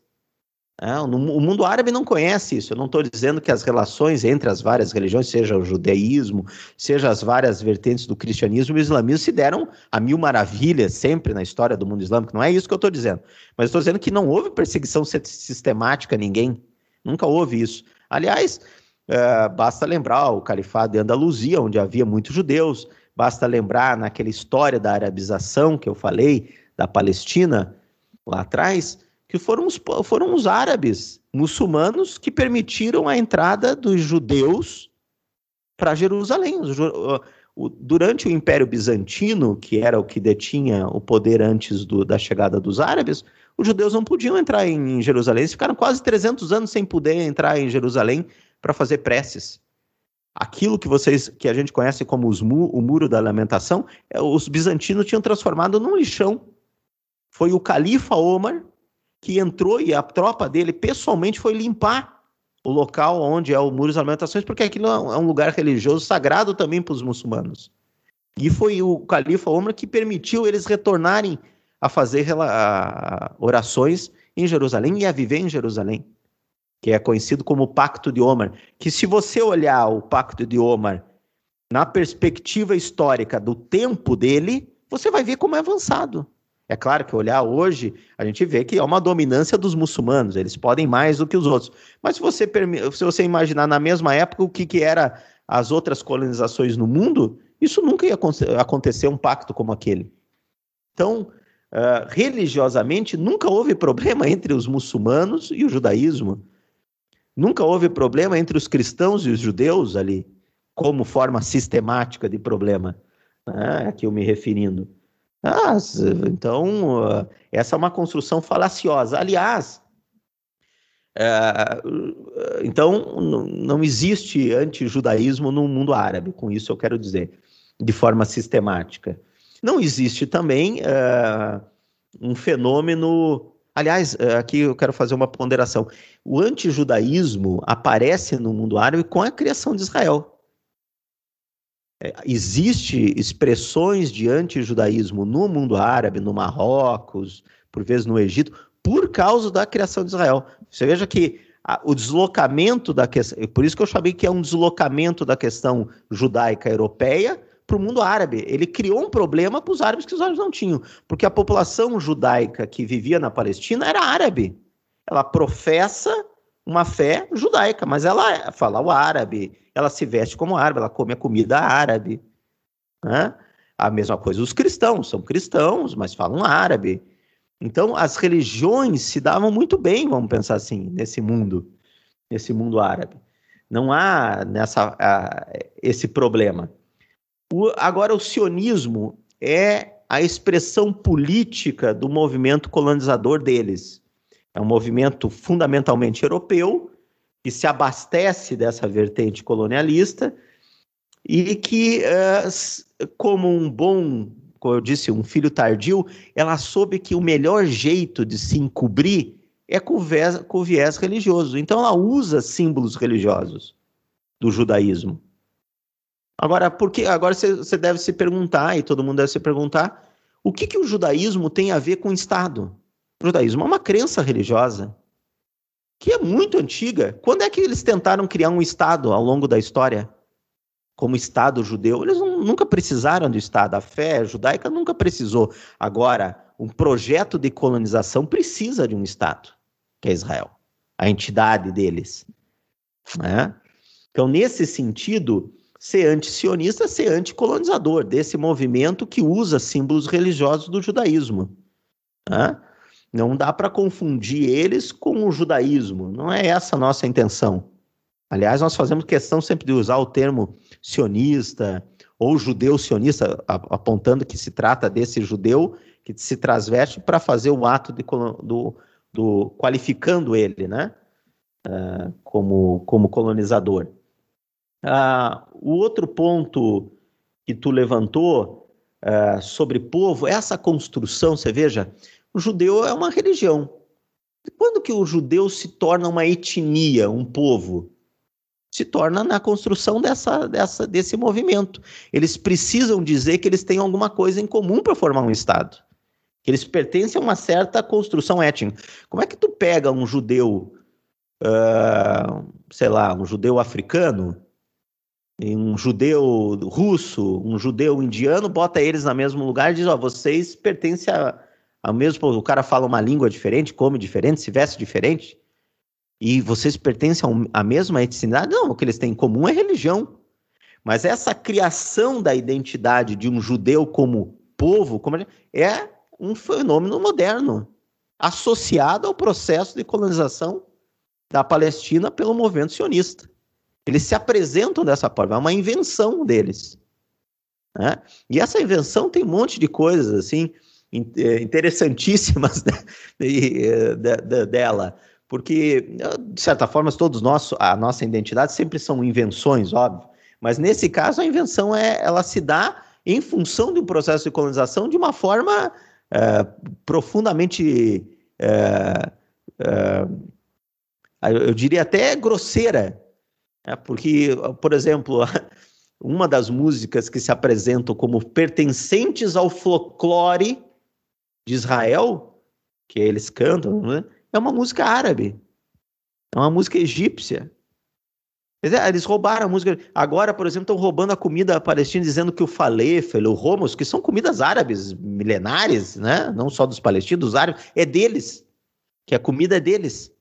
As vestes palestinas tradicionais agora é uma a, as, as a, aeromoças que da, de Israel estão usando para dizer que as vestes tradicionais do povo palestino é deles. Então você veja, é uma apropriação, um roubo simbólico. O, o nome das cidades eu não falei aqui, mas aquelas, aquelas colônias de assalto, eles, como é que eles vão dar nome para aquelas coisas? Eles pegam o nome das vilas árabes em volta e, e, e, vamos dizer assim, transformam em hebraico aquilo. É uma coisa assim, uma coisa ridícula, uma coisa patética. É, os, os acidentes que são geográficos, eles mudam de nome e por vezes, como não tem nome, vão lá, pegam do árabe, mas transformam, você fica uma sonoridade como se fosse o hebraico deles, mas é uma palavra de origem árabe. Então, uh, nós estamos falando de uma, de uma etnia que foi inventada. E, e tanto inventada que, veja que a, a, loucura, né? Que a definição dela é que você nasce de um ventre judeu. Eu nunca vi um, uma, uma constituição de um país, um país qualquer, de povo qualquer, dizer isso. Se você nasceu do ventre de alguém que é você é, em qualquer lugar do mundo. Em qualquer lugar do mundo, se você é judeu, você pode pedir cidadania de Israel. Como é que pode isso? Como é que uma, uma por ser pertencente a uma, uma, um credo religioso permite que eu tenha cidadania de um país? É uma coisa, isso é deles. Uma das bizarrices deles. Outra bizarrice deles, eles não têm fronteira. Se você procurar, você não vai achar as fronteiras de Israel. Por que, que eles não têm fronteiras definidas? Porque eles estão roubando permanentemente. Eles não podem dizer que acaba o país aqui. Se amanhã eles podem roubar até ali. Então é uma, é uma coisa terrível. Nós estamos lidando com um processo terrível. E a esquerda, se é um recado que eu tenho dar para ela, é o seguinte: não existe, não existe esquerda colonialista. Então, esse negócio de, de sionismo de esquerda, isso não existe. Você está dizendo colonialismo de esquerda? Isso não existe. Vai dizer, ah, mas existe pessoas de esquerda legítimas dentro de Israel? Existe. É verdade. Uh, essas pessoas têm peso político dentro da sociedade israelense? Não. Não tem peso político. Né, isso significa que elas não existem, que elas são menos valorosas? Não, não estou dizendo isso. Eu estou dizendo que isso não muda aquela, o, aquela sociedade que muda governo, muda, né, muda primeiro-ministro, sai primeiro-ministro, todos têm a mesma política, a política de colonização. E alguns, eu digo assim, é, a diferença deles deve ser essa, a, a, distinção interna do movimento dentro do colonialismo. Tem aqueles que matam abertamente, falam em matar abertamente, e aqueles que não que matam, mas não falam abertamente. Isso dentro do, do espectro colonialista é que você vai chamar de esquerda e direita deles. Isso não é esquerda verdadeira, né? Essa é a. Eu acho que eu respondo a tua questão. Certamente responde. Yasser, é, nessa mesma linha das representações e dessa representatividade superficial né, que você citou, também o feminismo liberal, que é muito mais próximo ao marketing, porque não incomoda, não propõe nenhuma mudança estrutural contra o patriarcado, costuma estereotipar bastante as mulheres árabes e islâmicas, né, desconsiderando completamente diferenças é, entre uma sociedade ou então até numa mesma região. É, até mesmo, eu acho, para poder provocar esse estranhamento à outra, né, como uma não eu. É, mas as mulheres palestinas, por exemplo, elas ocupam um lugar central na resistência, né? Elas estão nas universidades, na política, é, também as mães palestinas que lutam pela libertação de seus filhos encarcerados pela política israelense. É, o que, que, você pode falar para a gente sobre a singularidade da luta feminina na Palestina? Você acha que isso é um reflexo do processo geral? Foi algo que forçou as mulheres a assumirem seu papel nessa luta? Ou ainda contar com elas foi uma coisa é, incontestável, assim? Eu, eu penso que falar sobre as mulheres palestinas é uma, é uma das preciosidades de entender o movimento de resistência palestino. É, porque essa visão que tu descreve é, como feminismo liberal, que é a mesma do sionismo de esquerda, que é a mesma vertente dessa, desses, uh, dessa esquerda socioliberal, né? vamos chamar de uma esquerda cor-de-rosa, mas não uma esquerda vermelha no sentido de luta, entende o vermelho como uh, uma dimensão importante do, do, histórico de luta dos trabalhadores, né? vermelho do sangue da gente, do vermelho que alimenta a alma da gente, que alimenta o sonho de esperança, de transformação, essa esquerda verdadeira, uh, para ela, eu diria o seguinte, para não cair nesse discurso, uh, que a representação das mulheres no mundo árabe sempre foi a, a, a representação uh, da figura diminuída, sei lá, pelo patriarcado. Eu não estou há patriarcado no mundo árabe, é óbvio, é uma sociedade que também sofre com isso. Mas é uma sociedade que tem avanços muito maiores do que se, se imagina que né, quando, se, quando se trabalha com essas, essas, essas representações falseadas da realidade que a gente chama de orientalismo. Né? Uh, por exemplo, na questão palestina, há várias organizações lá pré-Nakba que são das mulheres várias organizações de luta palestinas que surgiram eram eh, de, de mulheres palestinas, de mulheres cristãs e de mulheres muçulmanas. Uh, na década, eu falei sobre, eu falei depois da, da formação da OLP, dos grupos da OLP, as, os, os primeiros grandes movimentos de guerra e de guerrilha foram mulheres que fizeram. Não foram homens na, na, na, na formação do LP.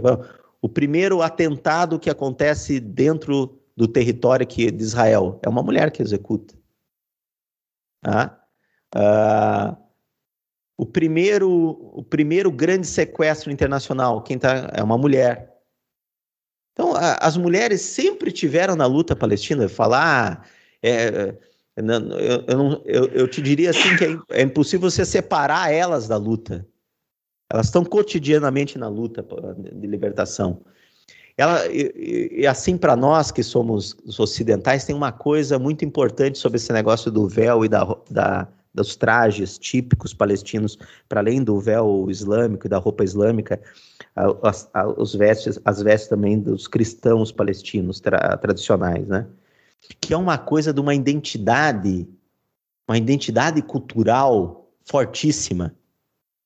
Porque o que é Israel, né? Vamos, o que é Israel? Israel é uma Europa de segunda. Você pega um monte de europeu expulso e leva para um lugar. Que que ele, e, e eles vão lá para expulsar o, o povo originário. O que, que eles constroem no lugar? Uma Europa de segunda. É o que eles são.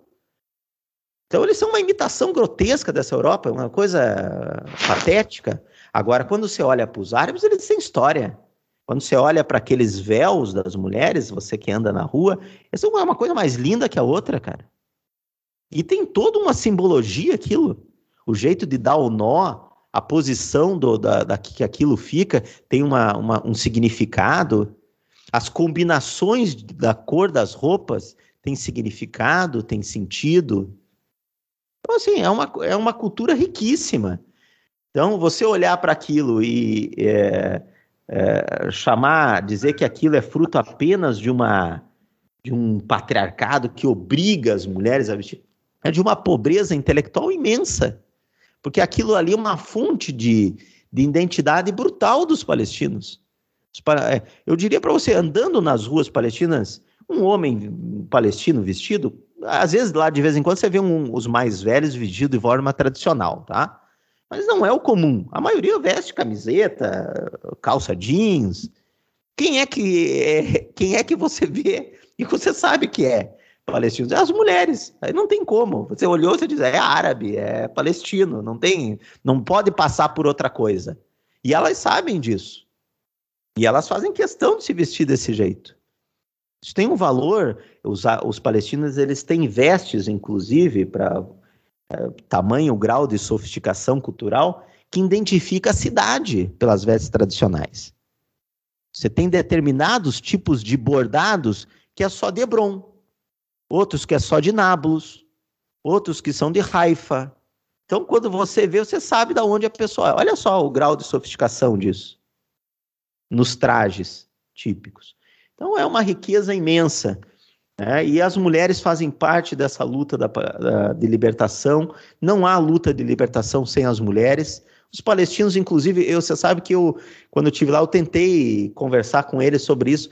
Eles, eles acham engraçado essa pergunta quando a gente fala.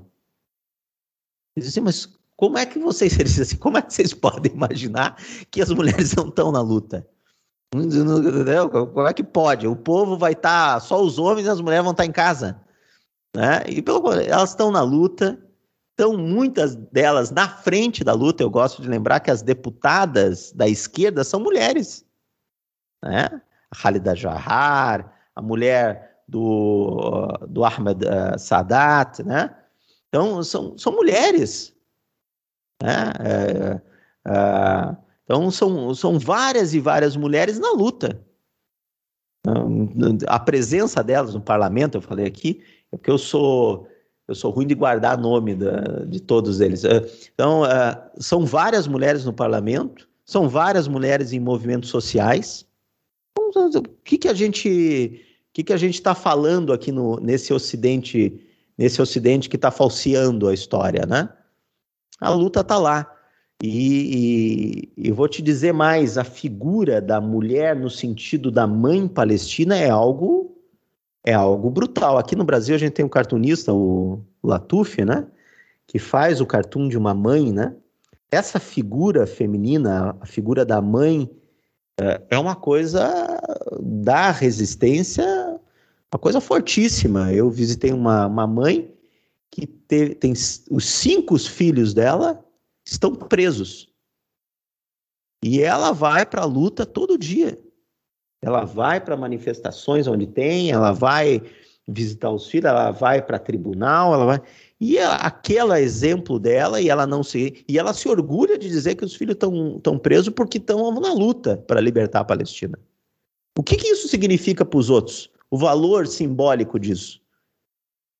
O valor simbólico, por exemplo, das histórias que a gente coleta na Palestina, que diz, por exemplo, que os mais velhos, os mais velhos que foram para os campos de refugiados, uh, sempre sentavam em direção à Palestina, olhando para a Palestina, quando iam se sentar, para nunca se esquecer da direção de casa.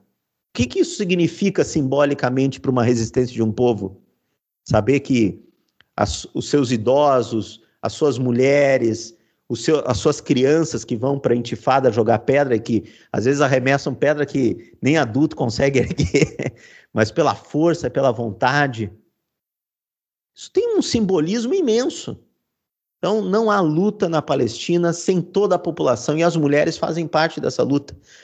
Tá? Eu, não, eu até escrevi um, um artigo sobre as mulheres e para quem, já que a provocação sobre isso, para quem tem interesse, nós temos a companheira Soraya Missler, que escreve bastante sobre isso, uma companheira nossa, a companheira Francis Rose Barbosa, uma professora, uh, professora da USP de antropologia, escreve muito sobre o Islã e o feminismo. São duas pessoas que vale a pena vocês procurarem, tem muitos artigos deles aí na internet, em espaços, falando, no caso da Francis Rose, mais sobre o Islã e, o feminismo, e no caso da Soraya Missler, que é uma jornalista uh, falando sobre a Palestina, a, a, a luta das mulheres no movimento de resistência palestino. Yasser, Fagner falando mais uma vez. Bom, minha pergunta para você agora, ela vai a partir de um dos seus escritos. É, o seu texto, Uma Pequena História de Libertação na Palestina, você escreveu, abre aspas, a imagem de si mesmo é uma imagem, é uma forte indutora de ação política, visto que quem se vê derrotado não age para se libertar. O perigo está em fazer do pessimismo da razão, através de análises frias, uma forma também de matar o otimismo da vontade, transformando-o em um imobilismo derrotista. Fecha aspas. A meu ver, ah, este é o principal desafio dos homens e mulheres revolucionárias neste momento aí do embate capital versus vida humana, que, a meu ver, também é, poucas vezes na história ficou tão evidente né, esse embate né, do capital contra a vida. E o que, que você acha que os outros explorados do mundo podem aprender, então, com aqueles que dedicam suas vidas à libertação palestina? A opção, a, a opção que nós fazemos como militantes uh, revolucionários, como militantes de um projeto de sociedade novo, é, é no fundo uma aposta, uma aposta profunda, porque aposta significa em que sentido? A gente não sabe certo se nós vamos vencer. Então, a, possibilidade de derrotas está no horizonte. Mas mesmo assim a gente está disposto a fazer esse movimento. Esse é o sentido da aposta, não há certeza. Uh, e nesse movimento de não ter certeza, o otimismo da vontade é o elemento chave de perpetuação da luta. Então, por mais que aconteçam derrotas, a luta tem que continuar. Essa é uma lição que os palestinos conhecem bem. Veja que eu falei aqui de várias derrotas, aparentemente derrotas profundas que, os, que o movimento palestino teve ao longo da história. Mas a luta continuou. Essa é uma lição poderosa para todos nós. Eu sempre brinco quando vão falar sobre isso, para o pessoal, porque eu, eu, falo bastante com acadêmicos e estudantes. Então eu digo, ó, não adianta você perder o DCE e achar que o mundo acabou. é, a luta é muito maior. A luta não para. E essa luta não para, essa aposta tem que ser no, no sentido lá do poema do Brecht, né? De ser, de ser aquela, aquela figura, aquela figura histórica que sempre está na luta né, e que é imprescindível, porque luta a vida inteira. Luta um dia só, não luta um ano, luta porque é, é uma coisa imprescindível da luta. Essa é a ideia uh, fundamental da luta de resistência palestina. Os palestinos têm clareza absoluta disso e por isso continuam nessa luta.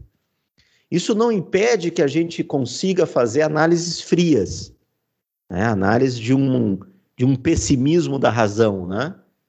e que é, nos leva a um realismo político, né? e, mas também não, é, não, não apaga a nossa, nossa chama na, na, na ideia de uma outra sociedade. Eu vou te dizer que eu olho para a Palestina, nós falamos de várias coisas aqui, né?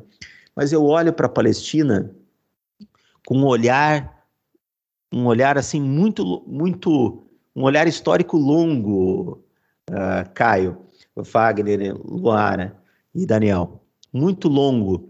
Esse olhar é o seguinte, eu, eu, eu olho assim, eu vou, vou falar poética, uma forma quase poética, eu, eu olho eu olho que os árabes lá atrás ficaram quase mil anos dormindo na Península Arábica. Esse dormir não foi um, um dormir passivo. Eles ficaram se absorvendo das culturas em volta. A caravana era um jeito deles absorver um pouco da Pérsia, um pouco de Bizâncio, um pouco dos assírios mais atrás. Eles vão se absorvendo daqueles povos da região.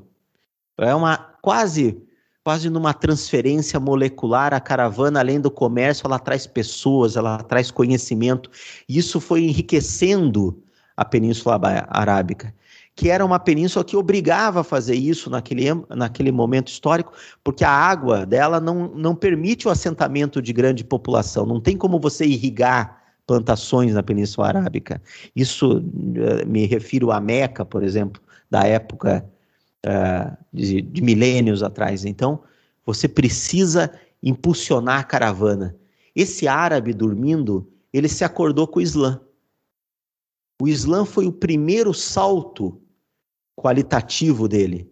Ele acordou em que sentido? Aquelas caravanas já não conseguiam mais abastecer aquele corpo. Era necessário, pelo, pelo contingente populacional aumentado, pela necessidade de que esses contingentes de, das cidades árabes e, dos, e das tribos árabes exigiam novas rotas, eles tiveram que sair da Península Arábica, sair daquele árabe restrito para um árabe maior. É a expansão do Islã. Esse, esse movimento, esse acordar que eu brinco, vai, vai estabelecer um novo mundo esse novo mundo, que é os árabes, eu falei da representação que a gente faz negativa deles, que é o orientalismo. Mas o que, que são esses árabes lá atrás? Eles são, no fundo, o acabamento da civilização helênica. A gente lembra que a civilização helênica ela queria juntar todos aqueles povos daquela região sobre um único signo. Esse era o, o desejo da civilização helênica. Quem fez isso foi os árabes. Os árabes que juntaram da Península Ibérica até a Índia, até a China, passando pelo norte da África, passando pela, pelo Oriente Próximo, foram eles que juntaram essas várias, várias civilizações num, num, num tecido só. Esse tecido foi se costurando à base daquilo que eles aprenderam na Península Arábica por milênios. Esse árabe que acordou, ele precisou ter um segundo salto qualitativo. Ele deixou de ser um árabe no sentido étnico restrito da Península Arábica e passou a ser um árabe que foi formando os outros. Porque foi um processo complexo, rico, em que ele deixou, ele transformou os outros povos em árabes. Esse processo de transfiguração étnica em que um povo deixa de ter uma cara e passa a ter outra cara foi fundamental o processo de islamização, foi fundamental a capacidade de diálogo que eles tinham, porque sabiam bem co o comércio, a curiosidade comercial deles haviam feito eles aprender as diferenças, a capacidade deles de dialogar e de assimilar os diferentes. Esse árabe novo que surge num segundo movimento tem como referência o califado dos Abásidas, Os abázidas já não são mais árabes da Península Arábica. São árabes que se arabizaram. São árabes que vão formar Bagdá, a cidade que foi construída, que foi planejada do que não existia, que foi planejada, que teve um hospital magnífico, que teve a Casa da Sabedoria, que foi a maior biblioteca do mundo à época. Esses árabes, esse novo árabe, é, de certa forma, um salto qualitativo. Porém, essa civilização entrou em decadência. Ela não soube dar passos à frente, romper com processos internos uh, que atravancavam possibilidades novas. Essa civilização entrou em declínio. Eu acho que na luta dos, do povo palestino, o povo palestino desenvolveu uma potência acumulada. O que, que eu quero dizer por uma potência acumulada? Nesses 70 anos de luta anticolonialista, antirracista, é? porque eles nos, nos eles veem os árabes, esses judeus sionistas europeus, veem os árabes como raça inferior, uma luta uh, antirracista. E é bom lembrar que os árabes, palestinos inclusive, são negros, tem negros árabes, né? A Jericó, uma cidade palestina, tem muito, a população acho que majoritariamente é negra. Uh, a luta pela moradia, porque está lá a defesa das casas que estão para ser destruídas. A luta da agricultura, da agricultura familiar pelo, pelo direito à terra, a colheita da azeitona, é também uma luta para nós nos espelhar. A luta pelo direito da água, eu estou pensando, a luta pela autodeterminação, está aí os povos indígenas aqui para nós.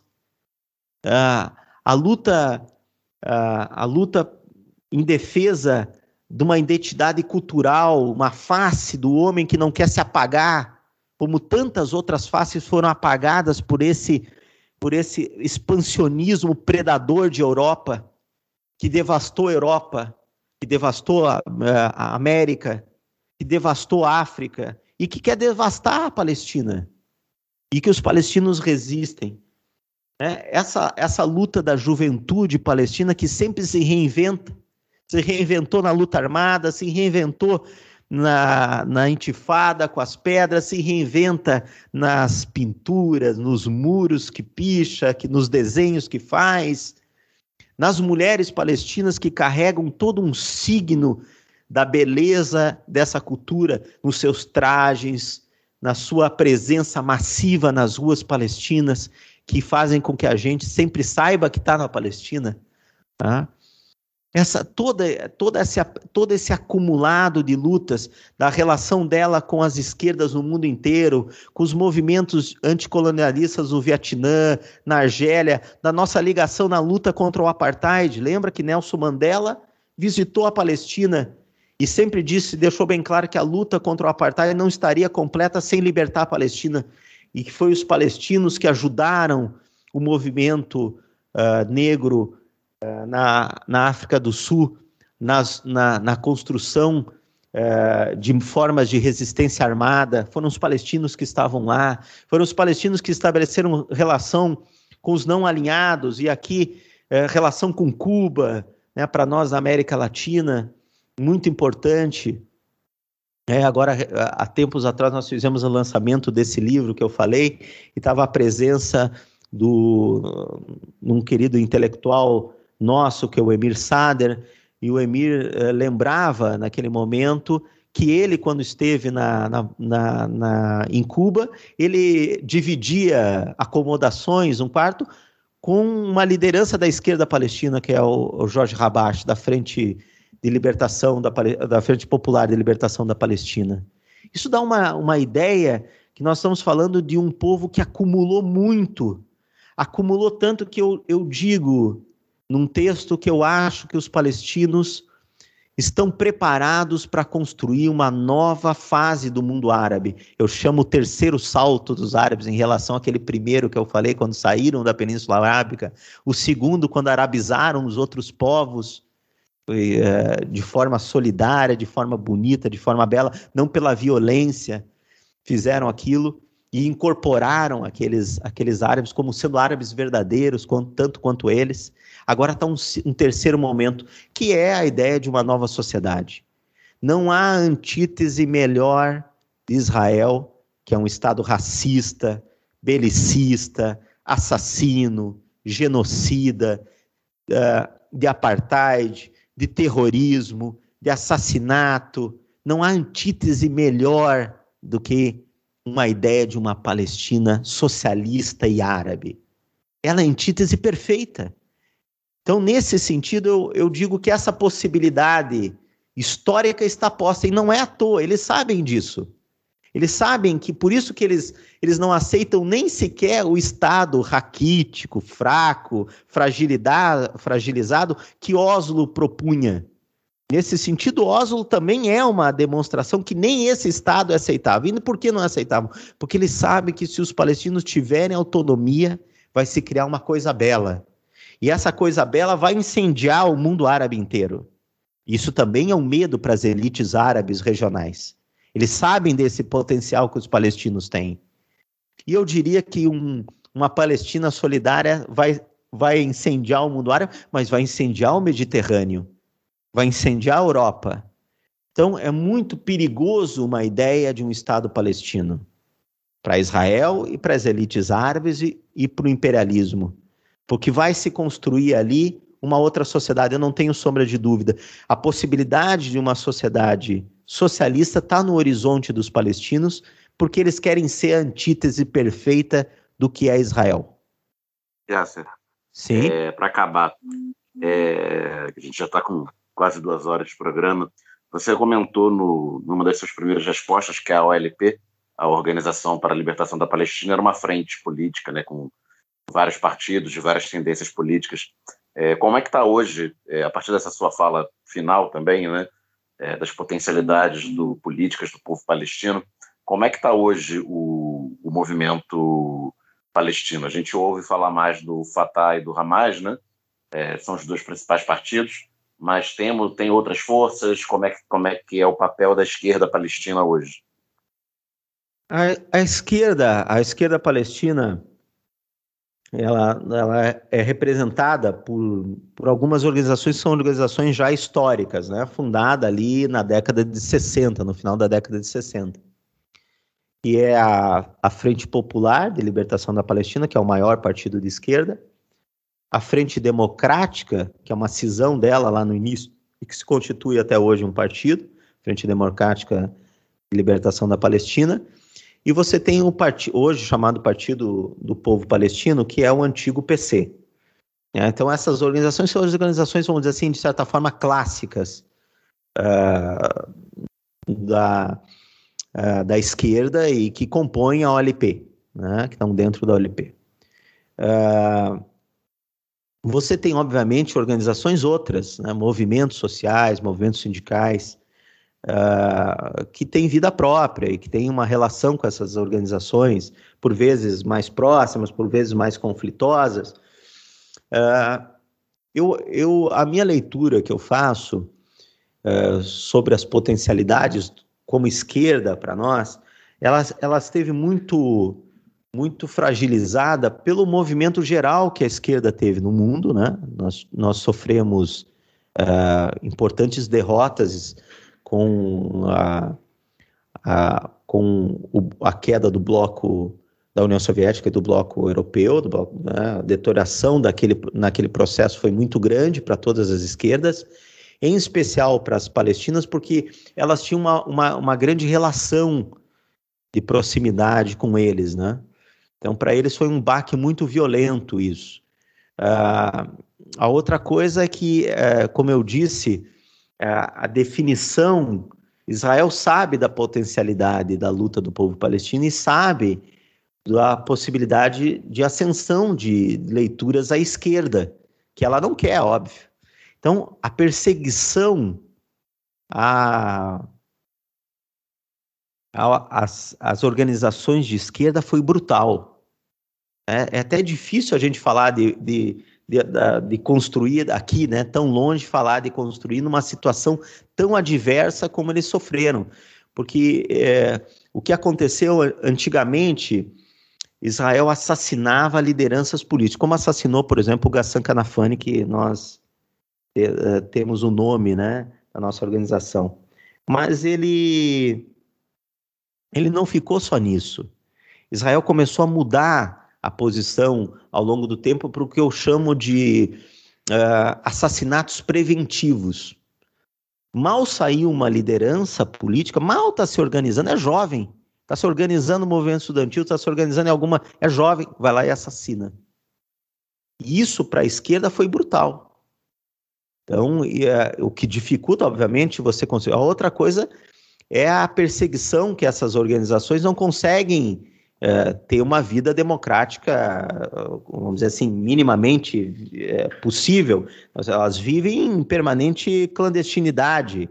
Né? As reuniões têm que ser de forma clandestina, senão são presos massivamente as lideranças. Para começar, por exemplo, eu falei da, da Frente Popular, o secretário-geral dela está preso até hoje, que é o Ahmed Sadar. Mas os caras prenderam o cara, entraram dentro do, desse tal território palestino e falaram e prenderam o cara.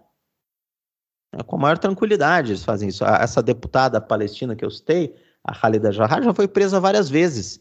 Agora acabou de ser solta, agora há pouco, de uma dessa da última prisão. Nessa prisão, inclusive, faleceu a filha dela e não permitiram ela ir no enterro da filha dela. Então, isso dá uma dinâmica de como é difícil você construir política dessa forma. Né? É, então, eu, eu olho para a esquerda palestina com com os olhos bastante solidários, né? De quem entende que um cenário desse é um cenário de uma perversidade imensa. E fico. E espero que ela construa, obviamente, renovações, como toda a esquerda, a gente tem que saber, mesmo nesses cenários, construir a, através do otimismo da vontade, como eu falei, uma, expressões novas, né? Está aberto a expressões novas, está aberto a renovações novas que tenham potencial de transformação, de continuação de luta, nesse sentido. Eu torço por ela e espero que ela também encontre um caminho para superar essa situação, porque ela faz parte do movimento uh, que está em crise, que é o movimento de libertação, ele, ele, ele tem essa crise, ela faz parte também. Ainda que não seja ela a responsável fundamental pelo processo uh, de, dos acordos de Oslo, ela também faz parte, de, de um modo geral, do movimento de resistência que todo ele foi uh, uh, sentiu esse, esse processo, tá? Yasser, é, acho que o programa ficou muito, muito, muito bom mesmo. A gente está até comentando aqui no nosso grupo do WhatsApp. Acho que você abordou pontos que realmente a gente desconhecia por, por falta de acesso, enfim, né, por não estar familiarizado. Eu acho que os ouvintes vão gostar muito. É, agradecer a sua participação aqui no lado B. Realmente acho que tem muita coisa que daria para fazer até um outro programa. Quem sabe você volte em outro é, formato. talvez.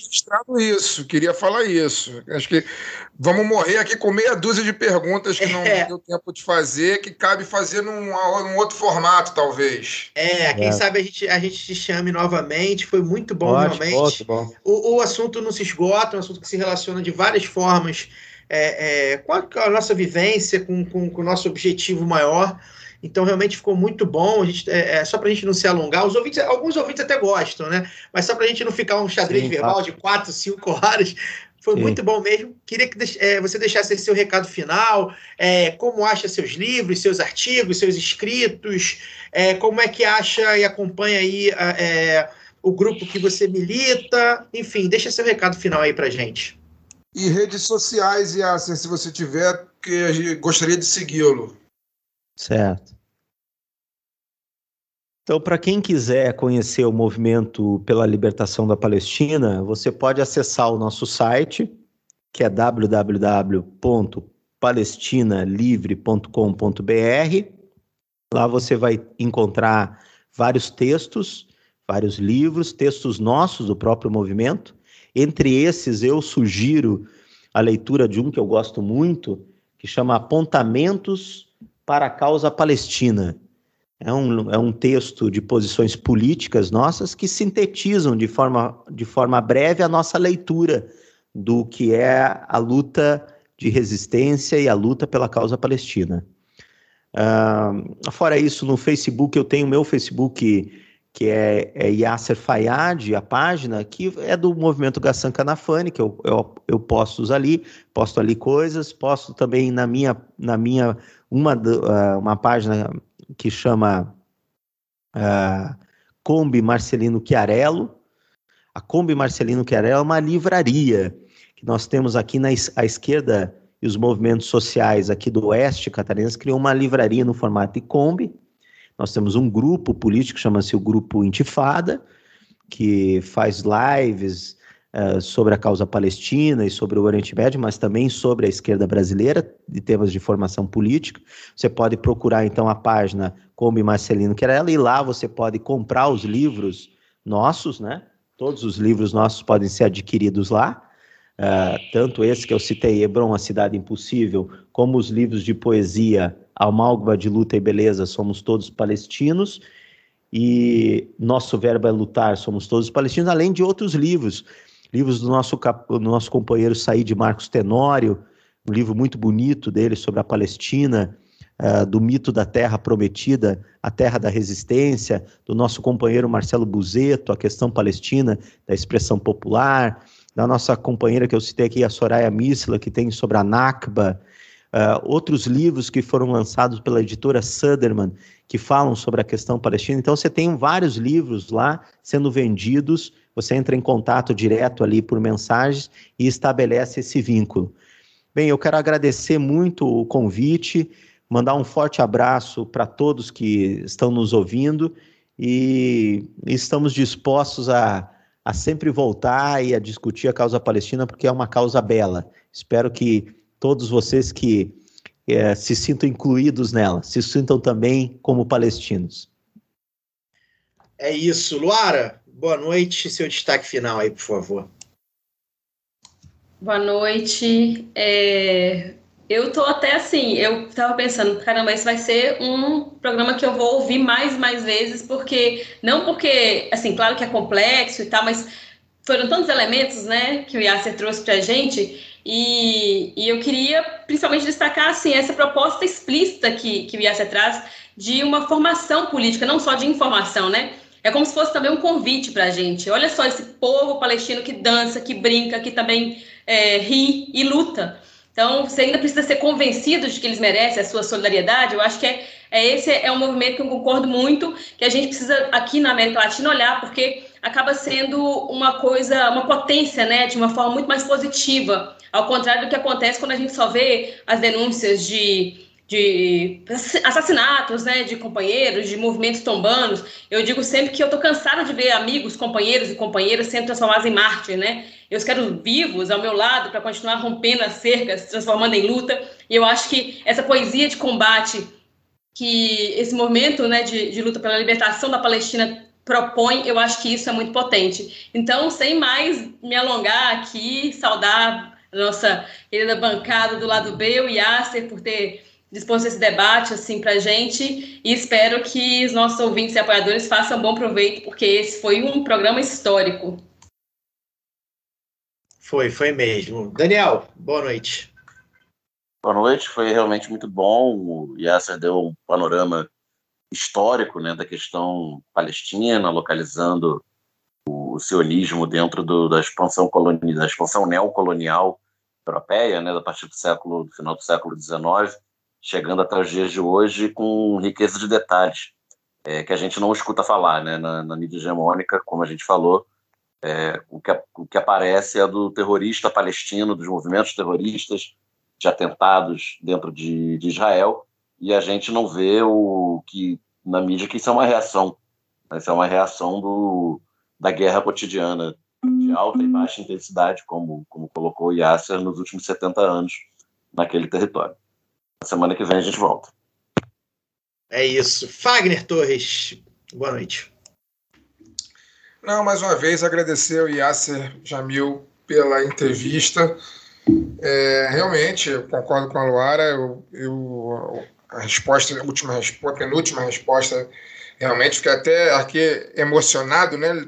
Pensando né, sobre o que foi dito. Então, eu acho que fizemos um, um grande programa, um programa sobre um tema ao qual nós queríamos falar já há muito tempo e finalmente aconteceu. E ficamos ainda com seis aí meia dúzia de perguntas nas mãos aí para quem sabe num outro momento seja no podcast seja numa live enfim a gente possa explorar, conversar mais uma vez sobre o assunto, porque é muita informação é que nós, de maneira geral, somos negligenciados aqui, né, é, midiaticamente. Então, eu acho que a gente precisa tratar com carinho e com a atenção que, que essa luta merece. É isso, agradecer a todo mundo mais uma vez que ficou com a gente aqui do primeiro ao último minuto. Vamos em frente, semana que vem tem um novo programa. E é isso. Um abraço a todos. É isso, mandar um beijo para nossa Tábara Garcia, né, que indicou o Yasser para gente. É, foi muito importante a indicação da Tábara. A Tábara está sempre aí com a gente construindo, já foi colunista do lado B Notícias, uma camarada de luta. Então, um beijo para Tábara.